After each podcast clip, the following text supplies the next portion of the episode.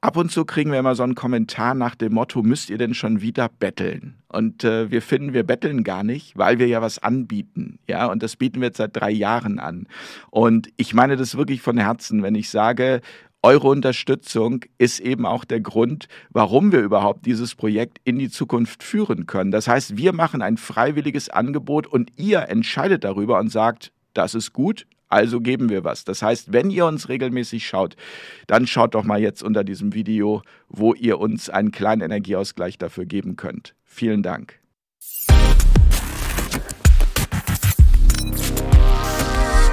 Auf Augenhöhe. Liebe Community, herzlich willkommen zu einer neuen Ausgabe auf Augenhöhe. Heute aus der Musikbrauerei in Berlin. Hallo, guten Abend. Schön, dass ihr da seid, alle hier in Berlin und auch ihr zu Hause. Herzlich willkommen.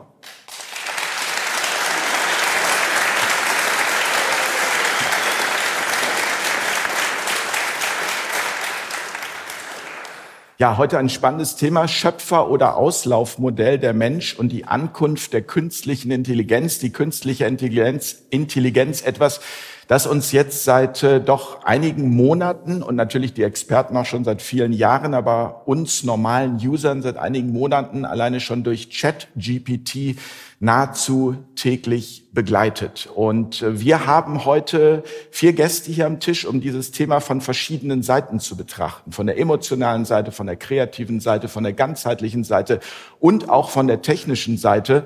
Und was ihr sicherlich erleben werdet, ist, dass dieses Thema ein Thema ist, das uns alle angeht. Um dieses Thema kommt quasi niemand drum herum. Und deswegen haben wir uns heute mal in der Redaktion den Spaß erlaubt, haben gesagt, Mensch, wir gucken einfach mal, wenn wir jetzt ChatGPT anschmeißen und die Frage, die ich immer stelle, auch in diesen Fair Talk Sendungen, wie wollen wir als Menschheit in Zukunft miteinander leben, was sagt denn da die künstliche Intelligenz dazu? Ich kann nur sagen, die Antwort ist insofern sehr spannend, als dass natürlich erstmal so diese ganzen Themen kommen wie Klimawandel, Krieg und so weiter und so fort. Aber, und das ist das, was ChatGPT auf diese Frage sagt, das genaue Bild davon, wie wir in Zukunft als Menschheit miteinander leben wollen, wird von den Entscheidungen und Entwicklungen abhängen, die wir in den kommenden Jahren treffen. Ähm, ja, da sind wir wieder so schlau wie zuvor. Ich hoffe und ich, nein, ich bin mir sogar sicher, wir werden durch die heutige Runde viel, viel schlauer. Ich grüße ganz herzlich Professor Dr. Edwin Hübner. Hallo, Herr Professor Dr. Hübner. Herzlich willkommen hier in Berlin bei Fair Talk. Schön, dass Sie dabei sind. Vielen Dank für die Einladung. Hallo.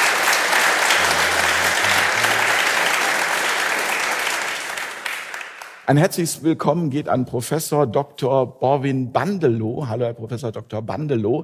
Auch ein herzliches Willkommen hier in der Runde. Guten Zum Abend. ersten Mal bei uns. Guten Abend.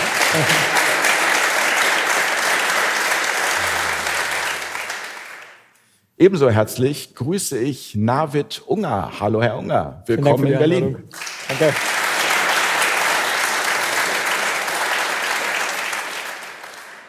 Und ich grüße den Artist Chris Waikiki. Hallo, Herr Waikiki. Schön, dass Sie bei uns sind. Willkommen. Guten Abend. Danke für die Einladung. Ich möchte mit Ihnen auch gleich beginnen. Insofern, Sie sind Fotograf und Sie sind KI-Heavy-User. So haben Sie es angegeben. Ähm, wie stelle ich mir nun einen KI-Heavy-User vor? Was macht der den ganzen Tag?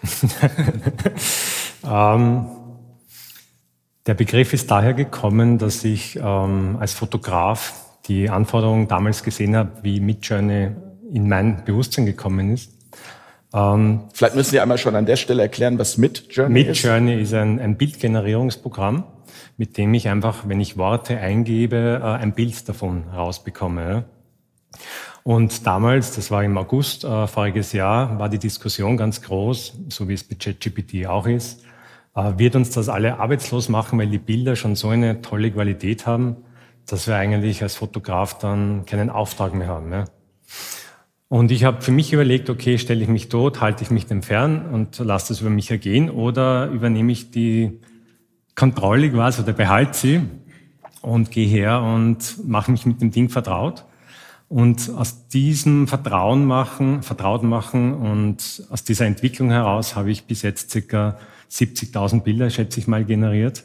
Also ich teste dieses Ding intensivst. Ich habe auch verschiedene Use Cases, wo ich das schon einsetze.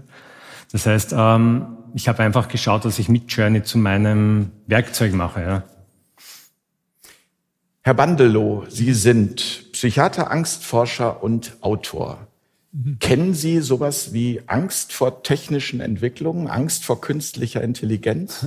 Ja, das sieht man gerade im Moment. Also wie immer, wenn was Neues kommt, wie damals die Eisenbahn oder das Auto, äh, haben die Menschen erstmal Angst davor. Im Moment wird also äh, mehr vor den Gefahren durch künstliche Intelligenz gewarnt.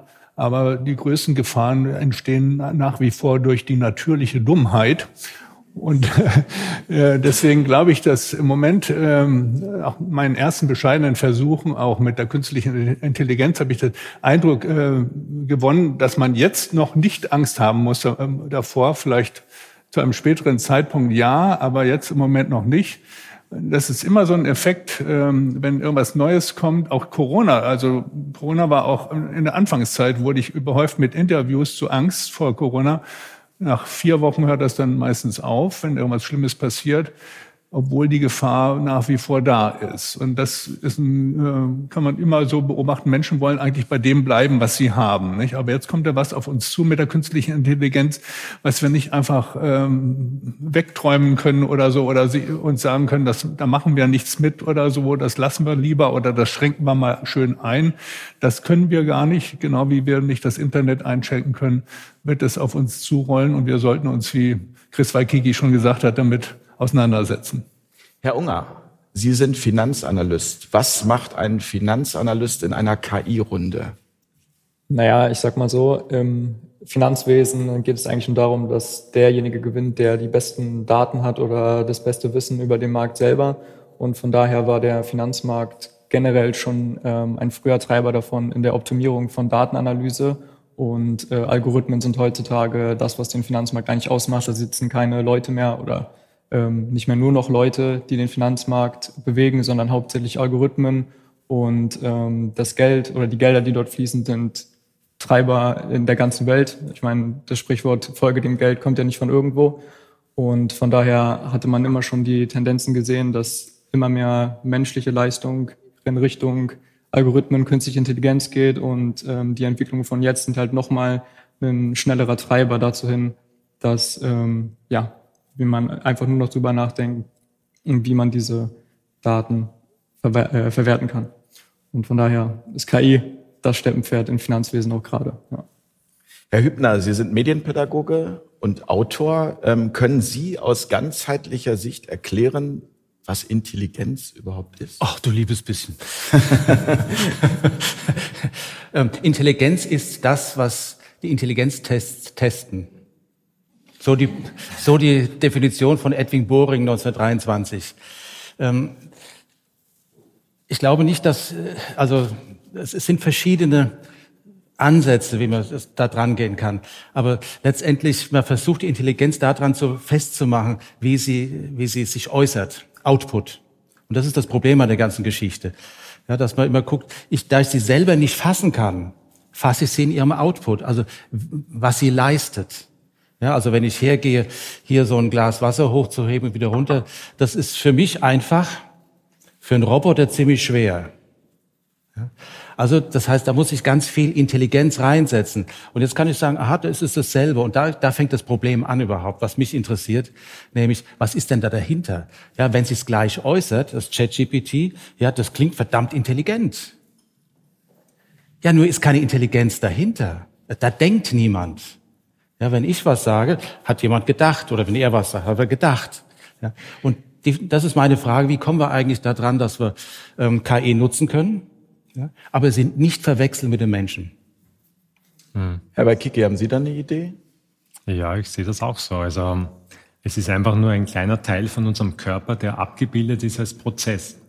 Und äh, wie wir Menschen erfahren alles Mögliche und dann unsere ähm, Analysen machen und das dann als unsere Expertise ausgeben, ist das bei den bei dieser Nachbildung, was wir eben jetzt ChatGPT nennen, genauso. Das heißt, wir haben einfach nur analysiert, was macht unser Gehirn da, wie funktioniert das mit dem Input, mit den Synapsen, was verstärkt sich da, wo wandern die Informationen hin. Und dann kommt etwas dabei raus. Und das, was dabei rauskommt, transformieren wir, transformieren wir wieder in eine Sprache, die wir verstehen. Das heißt, das ist der Prozess, den, wie ich es in, äh, verstehe, dass ähm, ChatGPT macht, nicht mehr und nicht weniger. Das heißt, ich gebe ihm ein paar Wörter und er schaut, okay, wo in seinen Synapsen äh, findet er einen sinnvollen Output, der mich dann zufriedenstellt. Aber es ist niemand dahinter, der irgendwas recherchiert oder er hat einfach nur Anstandsregeln reinprogrammiert und äh, eine Art, wie wir kommunizieren, damit wir das alle gut verstehen und so gehe ich an die Sache ran. Herr Bandelow, ähm, Sie haben gesagt, Menschen haben immer Angst vor neuen technischen Entwicklungen. Mhm. Und ich habe neulich mal das Buch gelesen, Die letzten Tage der Nacht. Das ist ein Roman, aber ein Tatsachenroman. Da geht es damals um die Einführung der Elektrizität. Und auch da haben die Menschen ja große Angst gehabt, haben gesagt, das sei ein riesengroßes Teufelszeug. Aus Ihrer Sicht als Angstforscher und Experte auf dem Gebiet, ähm, woran liegt das? Ist das, ist das die, ist das grundsätzlich so, dass Neues immer eine Art kognitive Dissonanz auslöst?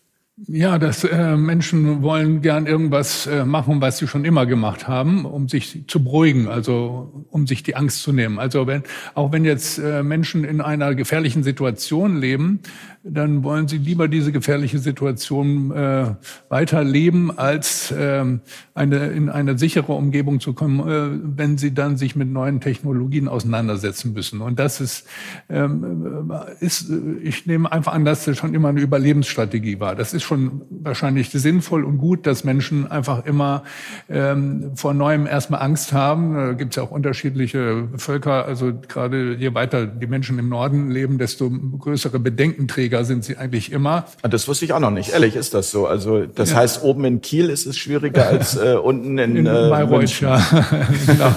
ja ähm, nee, das, nee, das finde ich spannend. Also ja, das, äh, das kommt einfach daher, dass äh, früher war das so, ähm, die Menschen, die im Norden gelebt haben, die mussten da, sich damit auseinandersetzen, dass dann im sechs Monate im Jahre äh, ja die Temperatur unter Null ist und da wächst nichts und da muss man dann also die Nahrungsmittel bevorraten und diejenigen, die vor dem Winter Nahrungsmittel bevorratet haben, die haben den Winter überlebt, während die fröhlichen, unbekümmerten verhungert sind.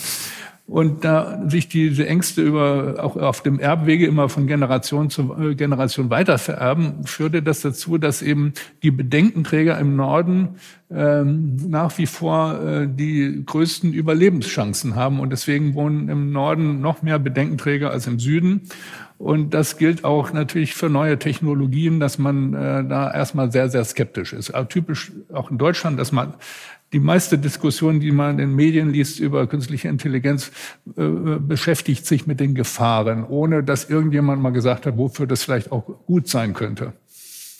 Herr Unger, ohne das jetzt äh, despektierlich zu meinen, aber ich würde jetzt mal tippen, Sie sind der Jüngste am Tisch. Hatten Sie von Anfang an Angst vor künstlicher Intelligenz? Also generell habe ich vor neuen Technologien eigentlich keine Angst. Also ich bin dann eher mit jugendlicher Neugier ähm, gleich am Puls der Zeit und gucke mir erst an, was äh, passiert, bevor ich irgendwie mich emotional daran binde und habe deswegen angefangen mit ChatGPT rumzuspielen ähm, und zu gucken, was kann das eigentlich wirklich. Und als man dann angefangen hat, so ähm, Kontextanalysen zu machen, also versteht der Chatbot in dem Sinne, worüber ich rede, oder kann er selber Schlüsse ziehen und wenn man mit einem gewissen Grundwissen in Bereiche reingeht, wo man eine Expertise hat, kann man schnell herausfinden, wann der Chatbot an seine eigenen Limits kommt, weil man dann selber verifizieren kann, ob die, ob das Gesprochene gerade wirklich äh, die Wahrheit ist oder nicht. Vielleicht erklären Sie mal kurz, was ein Chatbot ist. Also ich weiß, meine, meine Mama, die ist 79, die schaut auch ab und zu zu. Und wenn äh, Chatbot, das ist jetzt, also meine ich nicht böse. Ne? ich könnte es auch nicht wirklich erklären, also von daher. Also ein Chatbot ist halt einfach nur ähm, ein Sprachmodell, das darauf getrimmt ist, dass es unsere menschliche Sprache nachahmt und versucht, menschlich mit uns zu reden. So in dem Maß, das Endziel wäre halt, dass wir, also dass wir nicht mehr unterscheiden können, ob wir gerade mit einer Person reden oder mit einem Computer. Und das ist dann einfach ein Chatbot. Das heißt, es geht am Ende darum, ja vielmehr eine Intelligenz, also eine, eine, ja, eine Intelligenz dafür zu entwickeln und ein Gefühl dafür zu entwickeln, eine Kompetenz eigentlich vielmehr, ähm, eine KI-Kompetenz, Herr Hübner? Ja, ähm, die würde liegen zwischen einem anderen Extrem. Sie haben jetzt die Angst angesprochen. Es gibt natürlich auch die Begeisterung, mhm. die so begeistert ist, dass sie die Probleme nicht sieht. Ja. ja, und jetzt stehen wir da dazwischen, zwischen der Angst und der Begeisterung. Und die KI-Kompetenz läge jetzt darin, nach meiner Auffassung, dass man versteht, ähm, was kann ich damit machen und wovor muss ich hüten. Wenn ich ein Auto, wenn ich Auto fahre, sollte ich beides unbedingt wissen. Ja, ich liebe mein Auto. Ja, ich finde das klasse. Ja, aber ich bin mit meinem Auto nie alleine in der Garage. Gut, ich habe keine, aber wenn ich eine hätte, ja, und das Auto läuft, ja, da, da sollte ich Angst haben. Ja. Und ähm, was mir Sorge macht, ist, er hat es, oder wer war es mit der künstlichen, mit der menschlichen Dummheit? Ja. Ich glaube, das hat der Bandelow gesagt. Ja, haben Sie gesagt. Mit der ja. natürlichen Dummheit. Mit, mit der natürlichen Dummheit. Ich glaube, dass die Herausforderung, die wir heute haben, ist die, dass wir uns selber als Menschen so stark innerlich kräftigen müssen, so stark selber denken lernen, dass wir mit den Geräten umgehen. Ich habe viele Jahre, jetzt 30 Jahre lang Mathematikunterricht gegeben. Also ich habe die Menschheit in zwei Hälften geteilt. Ja, also die, die Spaß dran an Mathe hatten und die anderen. Und für, die anderen äh, für die anderen habe ich mir vorgenommen, äh, dass sie wenigstens die Erinnerung, dass der Mathelehrer versucht hat, freundlich zu sein. Nein, also das, das war, also. Ja. Und ja, das, das ist mehr, als die meisten von uns erlebt haben, ehrlich gesagt. Also ich hatte in Mathe im Abitur einen Punkt und mein Mathelehrer hat mir damals gesagt, er hat mir diesen einen Punkt, Herr Berg hieß der, diesen einen Punkt hat er mir nur gegeben, ähm, wenn ich ihm verspreche, dass ich auf gar keinen Fall in den mathematischen Journalismus gehe. Was immer das ist, ich weiß gar nicht, ob es den gibt, aber ich habe es versprochen, habe den einen Punkt bekommen, so habe ich auch mein Abi irgendwie gerettet.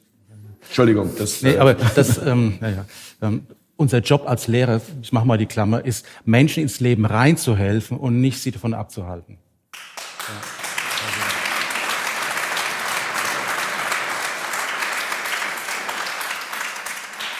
Ja. Jetzt, ähm, was meine ganz große Sorge ist, dass, ähm, dass ähm, wir haben das Navi.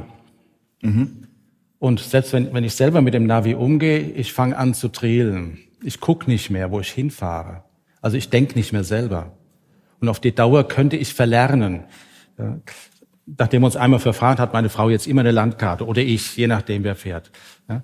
Also das ist ganz klar. Und mir ist die Frage, wie müssen wir unser Schulwesen verändern, dass wir Menschen erziehen, dass sie möglichst viel, möglichst stark selbstständig denken können. Wenn ich so ein massives, so ein unglaublich tolles Tool habe wie, wie so, so ChatGPT, ja, muss ich mindestens so toll sein, um das zu bewältigen, sonst unterliege ich. Das heißt aber, da sind wir ja genau bei der KI-Kompetenz, bei der Medienkompetenz. Genau ja. Was sind denn, was sind denn, Herr Walkiga, aus Ihrer Sicht als Heavy User die, die Probleme der künstlichen Intelligenz?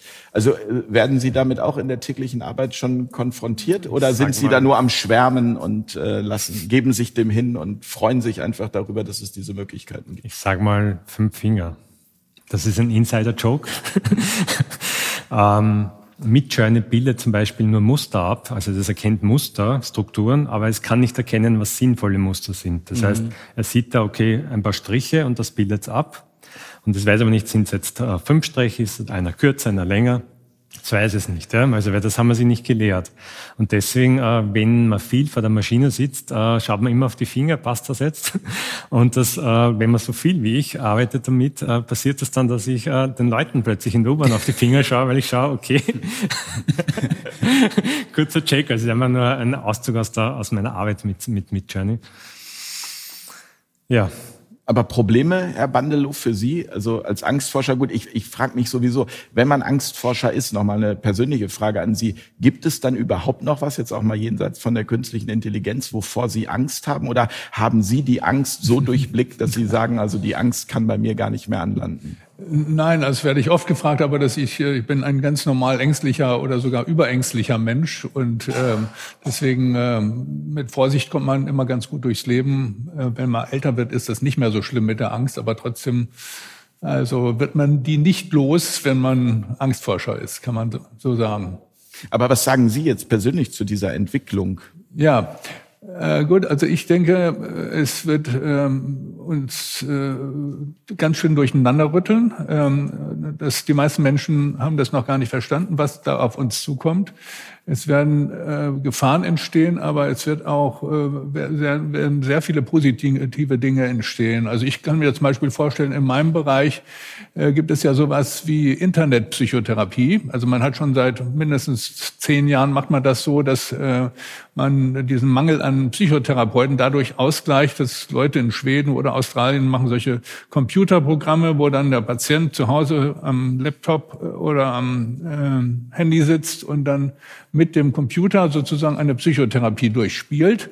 Man hat praktisch keinen Kontakt mit einem Therapeuten auf der anderen Seite, höchstens mal für ein kurzes Telefonat. Das gibt es schon lange und das sind auch Therapien, die also relativ gut wirken. Also laut einer Untersuchung, die ich selber gemacht habe, praktisch genauso wie so eine echte Psychotherapie, die ja natürlich sehr viel teurer ist und aufwendiger ist, weil man dahin fahren muss und es gibt nicht so viele Psychotherapeuten. Wenn man jetzt aber diese intelligenten äh, Programme mal richtig intelligent macht, dann könnten die auch viel mehr auf die äh, einzelnen äh, Probleme der Patienten eingehen. Im Moment ist es noch so, die sind dann konzentriert auf sagen wir mal, eine Platzangst oder Angst, äh, soziale Angst, ähm, Flugangst, Flugangst äh, und kann, kann sich nur mit diesem Thema beschäftigen. Wenn jetzt aber der Patient sagt, ich habe ein Problem mit meiner kranken Frau oder mit ähm, mit einem bösen Chef oder mit äh, verschiedenen anderen Dingen, dann wird das, äh, kann das Programm dann noch nicht eingehen. Und das, denke ich, wird eines Tages möglicherweise funktionieren, so dass wir jetzt vielleicht den echten Therapeuten nicht er ersetzen können, aber dass wir parallel zu einer echten Psychotherapie eben dann auch äh, Stunden mit künstlicher Intelligenz einführen, um sozusagen das Ganze eben bezahlbarer zu machen und auch viel mehr Menschen zur Verfügung zu stellen. Ich merke, Sie sehen es eher mhm. positiv, wobei da ja am Ende ja. auch immer wieder die Frage ist, wer füttert die künstliche Intelligenz? Darauf ja. möchte ich später noch zu sprechen ja. kommen. Ähm, Herr Unger, aus Ihrer Sicht nochmal die Probleme. Gibt es für Sie überhaupt welche? Ähm, ja, aber ich sehe das dadurch, durch die Probleme, die KI gerade hat, eher als Mittel zur Bekämpfung der Existenzangst, die viele Leute haben, ähm, weil man halt sieht, durch die Limitierung, die ähm, die künstliche Intelligenz gerade noch hat, dass viele der Berufe, der Kreativberufe oder ähm, dass mein Psychiater nicht einfach von heute auf morgen ersetzt werden kann, weil einfach diese emotionale Komponente ähm, fehlt. Und viele Texte, die von der KI gerade generiert werden, zum Beispiel wenn wir jetzt einfach in diesem ähm, menschlichen, in dieser menschlichen Umgebung bleiben, dann sind die einfach alle sehr oberflächlich. Also da könnte ich auch einfach äh, bei Google eintippen und mir die Top 10 Tipps für Flugangst raussuchen, atme langsam oder sowas. Das würde mir die KI halt dann ausdrücken. Aber ich hätte nie das gleiche Gefühl, ich, wie ich gehe jetzt zum Psychiater und gehe zu einem Menschen, der mir dann meine Angst erklärt, ähm, woher kommt sie, wie kann ich damit umgehen. Das wird meiner Meinung nach, oder so wie es sich jetzt im jetzigen Stadium äh, befindet, wird, ist das einfach nicht möglich. Und von daher kann diese Existenzangst schon mal genommen werden und sagen kann, diese menschliche Komponente wird uns erstmal noch nicht genommen. Ähm, deswegen. Darf ich ein bisschen quergrätschen? Wie bitte? Darf ich ein bisschen quergrätschen? Also ich habe ja. die Erfahrung mit ChatGPT, dass ich äh, ChatGPT eine Position einnehmen lassen muss. Ja. Also sei Experte für GFK oder für NLP oder so. Mhm. Und wenn ich aus dieser Perspektive... Kannst du kurz erklären, was das ist, bitte? NLP mhm. ist eine neurolinguistische Programmierung. Mhm. Und ähm, das sind einfach Methoden, wie man, wie man arbeitet mit anderen Menschen mhm. oder kommuniziert. Und ähm, aus dieser Position heraus kann ChatGPT mit einem so kommunizieren, als äh, würde man einem Experten gegenüber sitzen. Also es ist zwar nicht so, dass man äh, jetzt einen Menschen fühlt, aber mhm. wenn man genau hinspürt, manche Antworten oder manche Teile von dieser Kommunikation kann die Maschine sehr wohl übernehmen, finde ich. Also ich spiele mich ein bisschen damit herum, auch weil Sie gesagt haben, Therapie mit Internet. ähm, das funktioniert wirklich ganz gut. Man muss halt Teile auch überlesen. Man muss, wie gesagt, die Kompetenz auch haben, dass man weiß, was da rauskommt und wer sitzt einem gegenüber und nicht alles für bare Münzen nehmen. Aber das Wissen ist abgelegt und auch äh, gut äh, präsentiert. Also ich kann mit der Maschine wirklich gut kommunizieren, auch in diesen Bereichen. Herr Hübner, gerne. Ähm, ich tue mir da ein bisschen schwer mit ähm, obwohl ich mich sicher einsehen kann, dass es funktioniert. Mhm. Ich meine, wir sollten auch eins noch äh, ganz klar machen, was ich, wem ich da eigentlich begegne bei ChatGPT. Ja, was machen die? Ähm, die nehmen die Worte, die wir in der Sprache haben. Ja, es wird jedem Wort ein Vektor zugeordnet. Also Vektor ist ein, ist, wenn Sie einen Raum haben und haben einen Punkt, dann machen Sie einen Pfeil dahin. Das wäre ein Vektor. Ja, und jetzt haben Sie nur einen Raum nicht mit drei Dimensionen, sondern was weiß ich, mit 500 Dimensionen. Jedem Wort wird ein Vektor zugeordnet. Dann wird geguckt statistisch, welches Wort folgt statistisch am häufigsten auf dieses Wort. Also die Wiese, also steht es die davor, also ist es wahrscheinlicher, dass es heißt die Wiese statt Wiese die. Ja? So, und das wird jetzt mit Hunderten von Milliarden Worten wird jetzt geguckt, wie diese, wie jetzt ein Wort seinen Nachfolgerwort hat. So, dann ähm, gebe ich den Satz ein, den Prompt. So, jetzt wird geguckt zu diesem Satz, was ist das erste Wort, was am wahrscheinlichsten folgt? Dann wird der ganze Satz genommen plus das erste Wort und wird geguckt, welches Wort folgt jetzt wahrscheinlich. Also das ist reine Wahrscheinlichkeitstheorie. Gigantische Vektoren, gigantische Matrizen, also ähm, Differentialrechnung ist auch noch mit dabei. Also es ist einfach reine Mathematik. Ja? 400 Milliarden glaube ich, 400 Milliarden Sätze sind, sind äh, genommen worden, um das Ding zu trainieren. Also am Ende ist es nur ein Algorithmus. Es ist im Grunde also es ist keine, also wie soll ich sagen, also es ist jetzt kein neuer wirklicher Entwicklungsschritt. Nein, es ist ein sich selbst verbessernder Algorithmus. Und ChatGPT hat gesagt, ja, ähm, das sind die Daten bis 2021. Äh, aber dann nochmal, was heißt selbstverbessernd? Ähm, dadurch, ähm, das sind diese neuronalen Netze, dass ich eben, ähm, dass sie, dass ich innen drin sozusagen Verfahren habe, dass sich ähm, die Erkennung immer von alleine immer besser verbessert. Äh, besser verbessert, ja. ja. Ähm, ja. Aber, aber er, er braucht ja also er sage ich schon, also die künstliche Intelligenz oder sie oder sie, ja, ähm, sie es ja, ja. Ähm, braucht ja irgendwie eine Information. Ja klar, am Ende wird geguckt, ähm, ist das, was rauskommt, ist es richtig oder nicht. Ich sag, mhm. Und dann wird der Fehler berechnet und dann wird die ganzen, ähm, ach, dann wird alles, wenn, wenn alle Werte, die, die in dem Netz drin sind, neu berechnet. Und so geht es ständig hin und her. Aber, aber ob es am, am Ende richtig ist, muss dann ja der Mensch. Äh, genau das ist es. Aber wo ich eigentlich drauf raus wollte, ist, dass alles, was mir die, jede Maschine, auch die KI, ist das vergangene menschliche Denken. Uns begegnet in ChatGPT das, was Millionen, Abermillionen von Menschen geschrieben haben und was Maschine geworden ist. Also wir begegnen der menschlichen Vergangenheit. Und da ist natürlich jede Menge Intelligenz drin und ich kann mir das gut vorstellen, dass das für den einen oder anderen gut ist. Mhm. Aber für mich ist ganz wesentlich, dass wir nicht vergessen, wer ist der Mensch. Und der Mensch ist was ganz anderes als die Maschine. Und wir kommen in die Versuchung, das Ding anzuhimmeln. Das ist wir, was wir groß, ich finde das ja großartig, diese Maschinen. Aber was wir dort haben, ist letztendlich unsere eigene vergangene menschheitliche Intelligenz, der wir da begegnen. Ja, also das sollte aber, aber, immer klar aber, sein. Wenn ich Sie richtig verstehe, wie Herr Unger das nutzt zum Beispiel als ja. Finanzanalyst, dafür ist es perfekt. Ja, natürlich. Ja. Und merken Sie das auch? Also äh, steigen seitdem die Gewinne? also es, es, ist auf jeden Fall der, die Workload, die man... Die was? Die? Die Workload, also die Arbeits Arbeitszeit, die man abgeben kann, weil man nicht zum Beispiel... Ich merke schon, ich muss hier ein neues Lexikon schreiben, nachdem die Sendung gelaufen ist. wenn irgendwelche Begrifflichkeiten rauskommen oder man nicht die zehnte ähm, Jahresabschlussbilanz durchlesen möchte oder so, kann man das einscannen. Man muss halt die Keyzahlen kann man sich raussehen, aber man kann halt schon ein Framework bauen, also einfach schon ein System haben, ähm, was man dann in ChatGPT zum Beispiel einpflegt und kriegt dann die gleichen Analysen raus in einem Bruchteil der Zeit, die jetzt eine Person äh, aufwenden müsste, um das per Hand rauszuschreiben. Und von daher für solche rein ähm, Papieraufgaben ist ChatGPT schon sehr potent. Also das heißt als guter Assistent oder Assistentin, ja. aber eben nicht ähm, dafür, um ja, um das Menschliche zu uns zu bringen. Und da sagt Herr Bandelow aber so interessant ist, also die Psychotherapie möglicherweise über den Computer, aber dann eben auch wieder am Ende mit der menschlichen Komponente, weil sonst ja die ja. große Frage ist, was wird da vermittelt? Ja, jetzt ist es ja schon so, dass die Internettherapien äh, so äh, kombiniert werden mit einer echten Psychotherapie. Also man ist davon abgekommen, die Leute nur vor einen Computer zu setzen, sondern man sagt, man trifft sich einmal in der Woche mit dem echten Therapeuten und an, an, an, an fünf, äh, sechs Tagen kann man das dann über Computer machen, damit es auch schneller zu einem Ziel kommt. Nicht? Weil mehr als eine Stunde pro Woche könnte der Therapeut nicht leisten. Nicht?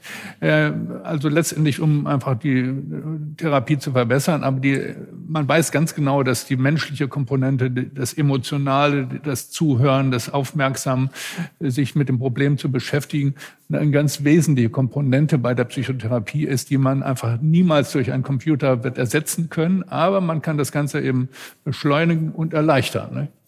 Also äh, ich habe auch zum Beispiel viel mit Gerichtsgutachten zu tun. Da werde ich vom Gericht gefragt, ähm, da jemand hat mehrere Straftaten begangen und äh, viele Jahre im Gefängnis gesessen und äh, hat jetzt wieder was gemacht. Und wie hoch ist die Gefahr, dass er wieder rückfällig wird? Da gibt es auch schon lange solche Computerprogramme, die können einfach mehr als der menschliche, das menschliche Gehirn, die viele Faktoren miteinander verarbeiten und Statistik mit eingeben, die man kennt. Also da geht ein äh, schlechtes Elternhaus, Alkohol, Drogen, äh, äh, Bewährungsversagen und Gefängnisstrafen und die, äh, und die Art der Straftaten.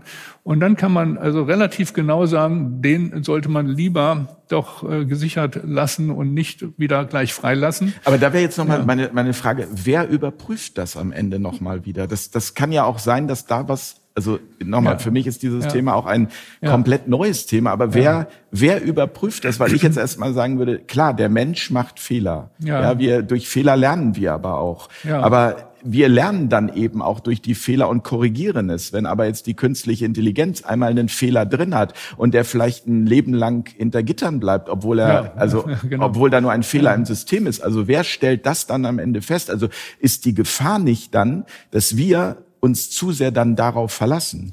Genau das. Also ich denke, dass äh, man muss, wenn nicht dieses Computerprogramm angewendet, was ja noch lange nicht künstliche Intelligenz ist, aber kurz davor, dann sage ich immer noch, und meine Erfahrung kommt jetzt da auch noch mit rein. Nicht? Und äh, das muss ich auch dem Richter so erzählen und sagen, ich würde mich niemals auf das verlassen, was jetzt nur das Computerprogramm sagt.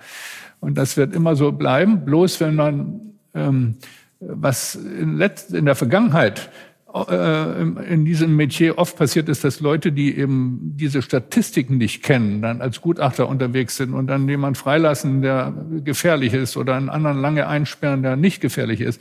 Das kommt äh, mehr vor, wenn eben diese Programme nicht benutzt werden. Das heißt also, es wird immer diese Kombination geben und das ist, glaube ich, auch was man immer machen sollte. Also ein Beispiel, ich muss einen Artikel schreiben äh, für eine äh, wissenschaftliche Zeitschrift. Wenn ich mich da hinsetze, da braucht es lange, bis ich das alles auf Englisch formuliert habe. Dann mache ich das ganz einfach so. Ich habe das schon gemacht. Also einen deutschen Text habe ich dann mal in das Übersetzungsprogramm reingetan und habe das gesagt, ChatGPT, aus diesen Fakten mach mal schönen Artikel und dann habe ich das durchgelesen, dann steht da aber auch Fake drin. Und das erkenne ich aber, weil ich mich in dem Metier auskenne. Aber jemand anders würde es nicht erkennen. Nicht? Also da kommt das dann eben vor, dass ähm, was Falsches drinsteht, das korrigiere ich wieder und dann kommt auch ein guter Artikel ne, da, dabei raus, aber nur in der Kombination mit jemandem, der auch was von der Materie versteht. Das ist, glaube ich, wichtig. Dieses Erkennen, Herr Waikiki, es hat vor, ich weiß nicht, wie lange das her ist, äh, diese Bilder gegeben, Donald Trump verhaftet, Bildzeitung. Das war ja, glaube ich, war das sogar mit Midjourney gemacht? Ich weiß es ja. nicht, aber wahrscheinlich ja. Also die Frage ist gut, das stand nun auch ja in der Überschrift. Das heißt, wer lesen konnte, wusste, das ist ein Fake.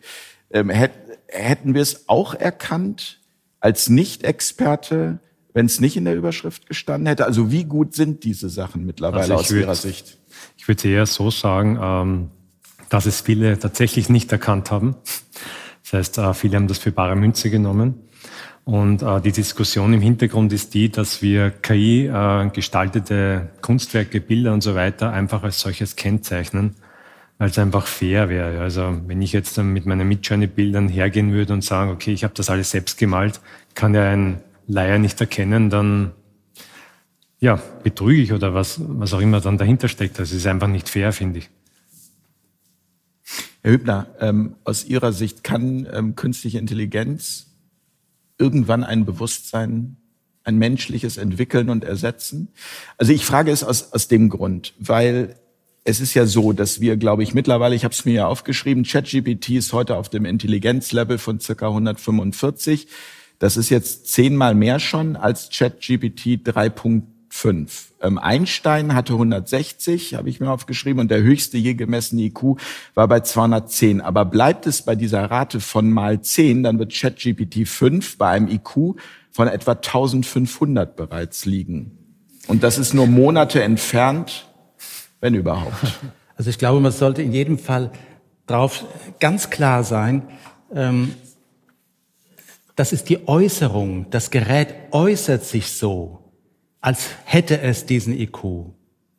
Aber es hat ihn gar nicht. Es hat ihn nicht. Was, wir, was das Gerät hat, ist, ähm, das habe ich eben versucht darzustellen. Ja, es ist die kondensierte vergangene menschliche Intelligenz und wir sind, wir Menschen sind jetzt so clever, dass wir das jetzt so in, in Bewegung bringen, dass es intelligent erscheint. Das Ding denkt nicht. Das kann nicht denken. Und unser Problem ist, dass wir ähm, das Wichtigste, was wir haben, das Denken, gar nicht beobachten. Weil nämlich, wenn ich was denke, bin ich ja mit meinem Inhalt beschäftigt.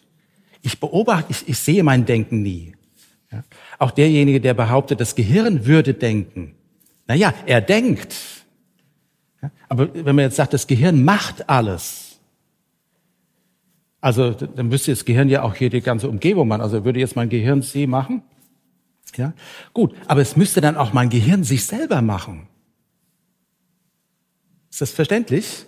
Das Gehirn ist ja Teil der Welt. Ich kann das Gehirn ja auch angucken, letztendlich. Also dann habe ich das Problem, wie erzeugt eigentlich das Gehirn sich selber? Ja, das war damals, ah, jetzt habe ich den Namen vergessen, der Gerhard Roth, der gesagt hat, das funktioniert nicht, da komme ich in Widerspruch. Und Gerhard Roth hat das Problem dann eben versucht, durch eine Theorie, durch eine Hypothese zu lösen. Ja? Nämlich, also es sagt ja ein reales Gehirn und ein, und ein wirkliches Gehirn.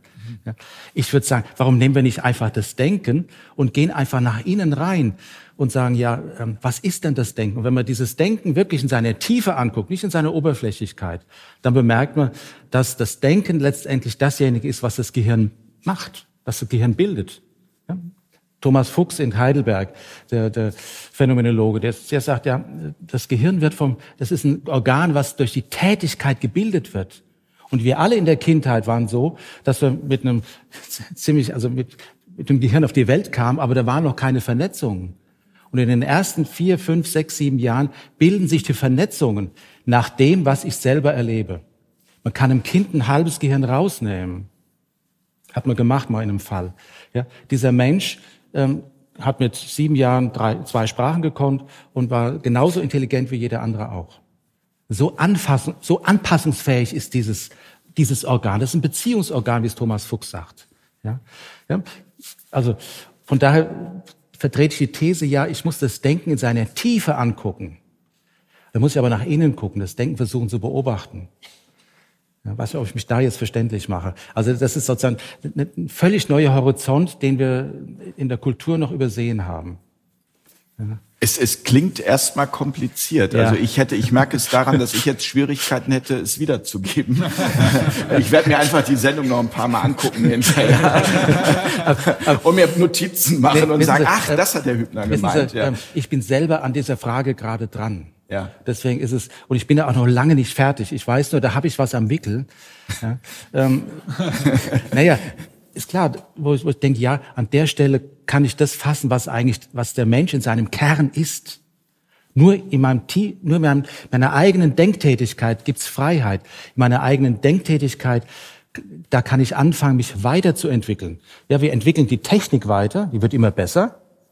Aber ich kann doch auch meinen eigenen IQ weiterentwickeln. Das kann ich doch auch an mir machen. Das heißt aber, dann geht es am Ende darum, dass wir Menschen halt stärker wieder zu unserem Bewusstsein kommen. Ja. Und dass wir eben nicht uns, so wie Herr Waikiki das jetzt eben gesagt hat, ein Bild angucken und sagen, naja, weil es da gestanden hat, muss es schon richtig sein. Genau, also das heißt, es geht dann am Ende um, um Selbstverantwortung. Und zu sagen, ich informiere mich nicht nur bei dieser einen Quelle, sondern ich gucke, in Zukunft kann das tatsächlich wirklich wahr sein. Richtig. Ich muss meine eigene Intelligenz verstärken. Ich muss sie konzentrieren lernen. Und das, was die Geräte besser werden, ich kann auch selber besser werden. Das ist in allen Kulturen, haben sie, also in der Vergangenheit war es immer so, dass es Menschen gab, die innerliche Übungen gemacht haben und die das Denken zu anderen, zu anderen Fähigkeiten gebracht haben. Ja. Also vielleicht gibt es auch jemand, der, der jemand kennt, der ein Nahtoderlebnis hatte. Ich habe das mich immer wieder sehr interessiert. Vor allen Dingen auch, ja, weil die haben Menschen. Wir einige ähm, Gäste in unseren Sendungen bereits gehabt. Spannendes ja. Thema. Mich, was mich daran so fasziniert hat, ist, dass die Menschen berichten, dass sie ein ganz anderes Bewusstsein hatten, dass sie plötzlich Dinge auf einen Schlag verstanden haben. Ja? Und das ist, ähm, wenn das in dem Moment, die, die leben ja noch ein bisschen, ja, wenn das da möglich ist, heißt es, unser Denken, so wie wir es kennen, ist noch lang nicht fertig. Ja, das kann weiterentwickelt werden. Und das müssen wir tun und dann haben wir sozusagen, wir müssen in uns die Entwicklung machen, wie wir den Maschinen auch geben. Und dann können wir dem standhalten. Aber Herr Unger, woher kommt dann diese also haben Sie eine Idee, woher diese Angst kommt? Nochmal, weil, also ist es dann wieder das Mediale, das einfach, dass das nächste große Thema ist und auf das man sich jetzt setzt? Also zum Beispiel, und es kommt ja aber nicht nur die Angst medial, sondern es kommen ja auch Menschen wie zum Beispiel Mo Gavdat, hatte ich mir, hatte ich mir jetzt gerade notiert, Ex-Google Chief Business Officer, der am 1.6. gesagt hat, KI ist ein Lernmodell und daher so gefährlich wie das an dem sie lernt. Und äh, er sagt, wenn es so weitergeht mit der KI, werden wir 2045 eine KI haben, die etwa eine Milliarde Mal intelligenter sein wird als wir. Wenn ich jetzt aber Herrn Hübner richtig verstehe, sagt der Hübner, ja gut, aber ähm, ist auch da immer wieder nur die menschliche Vergangenheit. Also generell, ich würde das nochmal aufgreifen mit dem, wie unser Gehirn sich aufbaut, weil wir sind ja eigentlich gerade auch dabei, Prozessoren zu bauen, die nur dafür gedacht sind, das menschliche Gehirn nachzuspiegeln und ähm, Machine Learning-Algorithmen so zu optimieren, dass sie äh, funktionieren können, wie sie funktionieren wollen. Sind das jetzt die Quantencomputer? Oder Nein, das ist nochmal was, was, anderes. Das sind okay. sogenannte neuronale Engines. Mhm. Und die sind halt von der Struktur her so aufgebaut wie unser jetziges Gehirn, um diese Synapsen so schnell wie möglich laufen zu lassen, damit sie nicht, ähm, also wir haben ja in unserem Computer CPUs und GPUs und die, ähm, das, die CPU ist sozusagen das Gehirn von normalen Computern und die können einfach nur Rechnungen sehr schnell hintereinander ausführen, nicht parallel. Also CPU ist der Prozessor. Genau. Und ähm, der CPU ist extrem gut darin, Rechnungen schnell hintereinander auszuführen. Während wir jetzt Grafikkarten benutzt haben, also GPUs, die für ähm, Grafikberechnungen benutzt werden, weil die sehr gut darin sind, Parallelrechnungen durchzuführen. Und jetzt hat man aber darin schon Limitierungen gefunden, rein in der Hardware, wenn wir in dieser Gehirnanalogie bleiben ähm, und hat sich gedacht, wie können wir das jetzt noch optimieren, indem wir jetzt einfach noch mehr parallel Computerchips bauen, indem wir äh, dann noch mehr Synapsen haben können und um dann am Endeffekt äh, ein künstliches Gehirn zu erstellen. Also wir bauen gerade sozusagen schon künstliche Gehirne. Jeder, der ein iPhone von, glaube ab der zwölften Generation hat, hat das sogar schon in seinem Handy. Und ähm, die werden jetzt nach und nach benutzt, weil wir halt immer mehr in diese Machine Learning äh, Zukunft gehen. Aber selbst wenn wir jetzt schon Gehirne bauen, denke ich halt, dass das, was Sie auch schon gesagt haben, ähm, diese Gedanken, die letztendlich wie ein Impuls wirken, dass nur der Mensch ähm, diese Gedanken lostreten kann. Also ein Machine Learning Algorithmus würde nie ohne einen äh, Input in irgendeiner Art und Weise anfangen, selber darüber nachzudenken, was mache ich jetzt eigentlich? Also der Mensch ist immer der, der sozusagen ähm, das Glas lostritt und dann äh, ist der Machine Learning Algorithmus nur der, der das äh, runterfallen lässt. Also ich glaube, der Ursprung von Gedanken wird ähm, weiterhin der Mensch sein. Und selbst wenn wir so, es wird ja so genannt, das ist ja das, was die AI-Forscher die Singularität nennen, äh, ab dem Punkt wäre der, die künstliche Intelligenz so viel schlauer als der Mensch, dass wir gar nicht mehr ähm, an einem Tisch sitzen könnten mit der KI und alles, was sie sagen würde, würde so über unsere Kapazitäten hinausgehen, dass wir eigentlich gar nichts mehr verstehen würden. Und ich denke, dass dieser Punkt halt nicht erreicht wird, weil der Mensch halt der ist, der immer den Impuls geben muss. Und das ist unser Alleinstellungsmerkmal. Da muss ich eine kleine Warnung äh, aussprechen. Wenn das Gehirn so einfach wäre, dass wir es verstehen würden, dann wären wir so einfach, dass wir es nicht verstehen genau. würden. Richtig. Äh, das heißt also. Sehr gut. Sehr gut. Sehr gut. Es wird äh, noch lange brauchen, äh, also wenn wir so ein Gehirn nachbauen würden wollen mit den tollsten äh, Megacomputern, dann müssten wir es ja vorher verstanden haben. Und ich habe mich ein Leben lang mit dem Gehirn beschäftigt, als Neurologe, Psychiater, Psychologe und so weiter. Äh, und ich muss einfach sagen, ich weiß, dass ich nichts weiß. Das heißt also, ich habe keine Ahnung, wo was, äh, also nur so eine ungefähre Ahnung, wo ähm, intelligentes Denken im Gehirn stattfindet, nämlich hier vorne mehr, nicht? Und andere Sachen finden weiter hinten statt. Aber da sind wir noch weit davon entfernt, dass wir überhaupt so sagen können, wie ein Gehirn funktioniert äh, auch wenn das immer wieder Leute gibt, die behaupten, sie wüssten es. Ähm, und äh, um das nachzubauen, muss man es erstmal verstehen. Und ich wäre ja froh, wenn ich das in, zu meinen Lebzeiten noch äh, ungefähr eine Ahnung kriegen würde von, von dem, was sich in einem Gehirn abspielt, mit einer Trilliarde Synapsen. Das heißt also, dann können wir uns alle entspannt zurücklehnen und müssen gar keine Angst haben. Ähm, vielleicht vorerst ja, aber ich sehe ja schon, es Gefahren sehe ich. Gestern war es so, dass zum Beispiel äh, Hacker haben es geschafft, die Rede von Putin zu imitieren. Und der hat dann mal so über mehrere Radiosender in Russland äh, die Devise ausgegeben, dass die Leute aus den Grenzregionen jetzt mal schnell fliehen sollen, zum Beispiel aus Rostock, also verschiedenen größeren Städten, die in der Nähe zur Ukraine liegen, dass die dann also ihre Städte verlassen sollen. Und es hat lange gebraucht, bis die gemerkt haben, dass es alles Fake war und dass die Computerprogramme der Radiosender gehackt waren. Und dann wurde, kam ein Dementi aus dem Kreml, dass es eben nicht stimmte und dass es nicht der Chef persönlich wäre, der das gesagt hat. Also sowas kann, ähm, und äh, wenn, wenn ich mir so was vorstelle, in Deutschland äh, würden die Menschen auch plötzlich dann fliehen aus Köln oder was auch immer. Nicht? Also das kann, äh, das ist eine ganz große Gefahr. Nicht? Also wenn wir mit äh, Deepfakes, äh, mit äh, Bildern und Tönen ähm, die Menschen äh, betrügen, dann äh, geht, also die Betrüger sind der, der Polizei immer, immer ein Trick voraus und die werden als nächstes natürlich äh, JetGPT oder andere künstliche Programme benutzen für ihre kriminellen Tätigkeiten. Okay, dann ist es aber immer wieder dieses der Missbrauch von. Genau. Also dann ist das, dann ist das, wenn ich Sie richtig verstehe, auch die derzeit größte Gefahr. Hm. Jetzt ist jetzt, jetzt ist dieses Thema Medienkompetenz oder das Thema der Kompetenz, damit umzugehen, ja ein Thema, das müsste ja von Anfang an in Schulen, in Kindergärten eigentlich überall ähm, gelehrt werden. Das findet ja nun gar nicht statt, zumal die meisten, habe ich das Gefühl, also mich eingeschlossen, ich merke schon daran, dass ich, also zu dieser Sendung habe ich die meisten Moderationskarten, weil das Thema einfach so unfassbar komplex ist, also unfassbar. Ähm, viel Information, müsste ja jetzt dann äh, mal damit begonnen werden, langsam uns aufzuklären, also uns aufzuklären, dass eben genau diese Gefahren die größten sind und nicht, dass irgendwann irgendwelche Killerroboter uns äh, mhm. niederschießen. Ja. Ja. ähm, ähm das war eine offene Frage. Nein, war ja. keine offene Frage, aber es sollte ähm, eine werden, ist es nicht. Ähm, Retten Sie mich, Herr Hübner. also wenn das jetzt, wenn man jetzt da den Kurzschluss draus zieht, dass ich ähm, also möglichst früh die Kinder mit künstlicher Intelligenz in Berührung bringen soll, dann ist das genauso klug, wie wenn ich im Kind das Laufen lernen soll.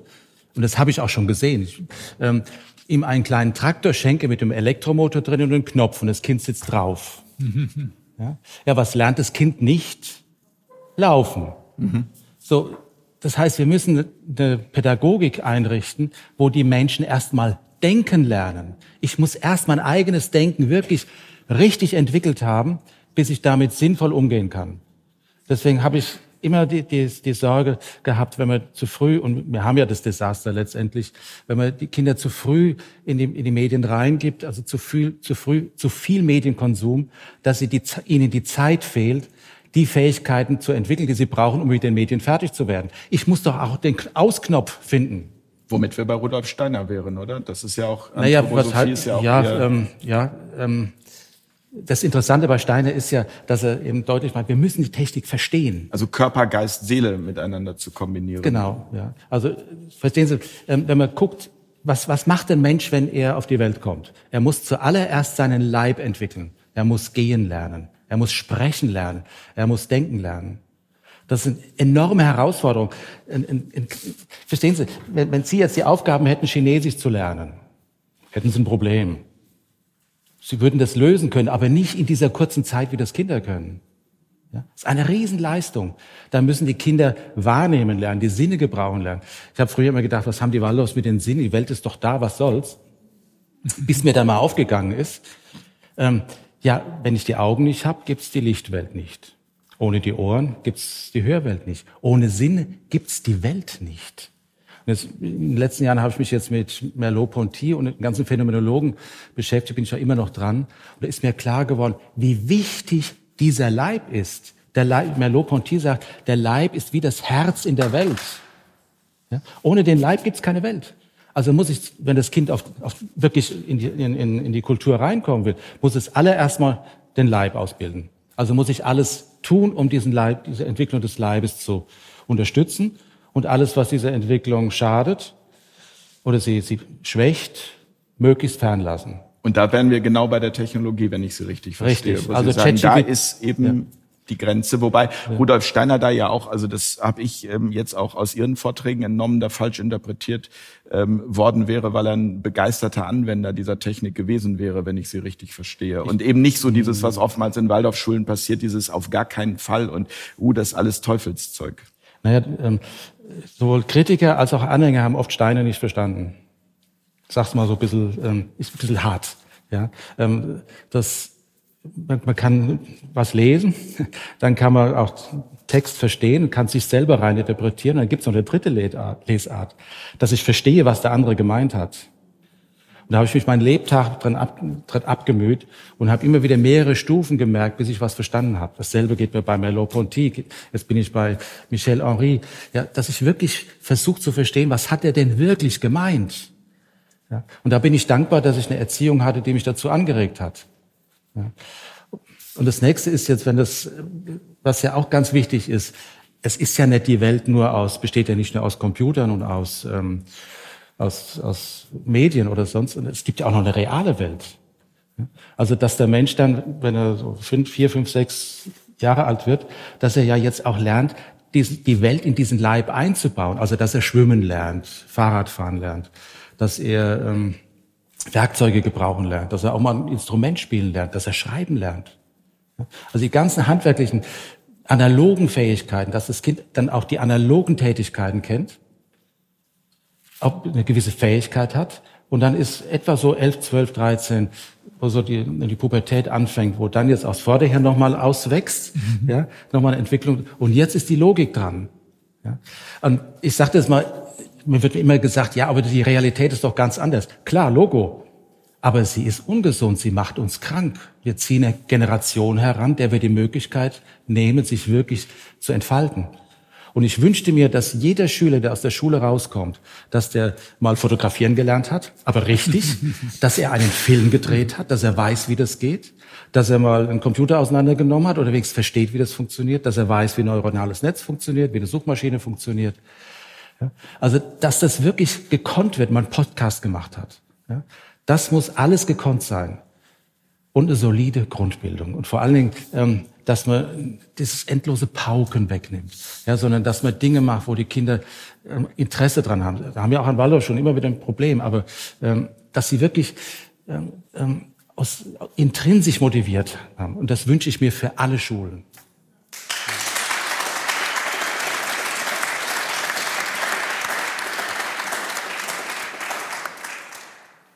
Herr Waikiki, in Ihrer täglichen Arbeit, ähm, wenn Sie jetzt sagen, künstliche Intelligenz ist das, was Sie kreativ über Midjourney ähm, benutzen, ähm, also können Sie sich vorstellen, auch oder wäre es so, dass wenn das jetzt von heute auf morgen nicht mehr da wäre, wären Sie da besonders traurig oder würden dadurch möglicherweise auch bei Ihnen wieder ganz andere also soll KI nicht mehr da sein oder meine ursprüngliche Tätigkeit nicht mehr da sein? Nein, die KI jetzt, die, die Möglichkeiten, KI. die Sie damit haben. Ähm, also ich merke schon, dass ich, also ich habe beim Herfahren überlegt, was war mein erster Kontakt mit KI und was hat das bei mir bewirkt. Und ich habe mich vor die Maschine gesetzt und habe da ein paar Wörter eingegeben und habe dann eine Kommunikation begonnen und habe gemerkt, uh, das ist, da ist etwas. Ja, also ich kann mit jemandem kommunizieren, der nicht da ist. Also voll spannend.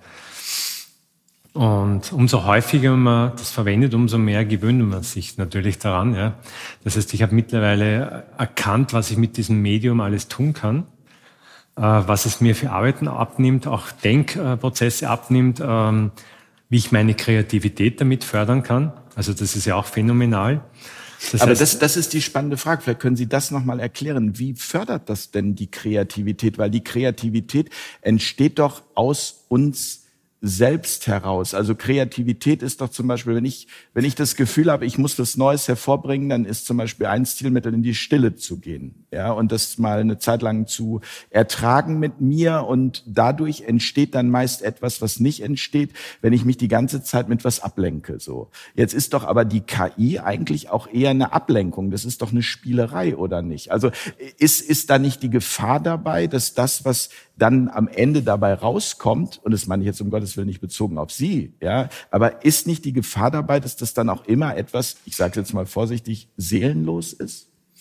Ähm, nein, weil ich es als äh, Unterstützung meines Denkapparates verwende, würde ich mal sagen. Ja. Also wenn ich jetzt mir überlege, ich würde da ein neues Kunstwerk da reinhauen wollen in diese Betonmauer, die wir da haben, ähm, habe ich vielleicht zwei, drei Techniken und mit denen würde ich ans Werk gehen. Aber die Maschine hat das Wissen von dem ganzen Kollektiv, ja, was wir halt hinterlassen haben bis jetzt und würde mir sagen, okay, da gibt es 10, 20 verschiedene Möglichkeiten, wie ich das angehen könnte. Das heißt, ich kann mit Unterstützung von der Maschine meine eigene Kreativität unter Anführungszeichen nutzen, um mit anderen Methoden in die, in die Wand da was Kunstvolles reinzuhauen. Also so verwende ich das.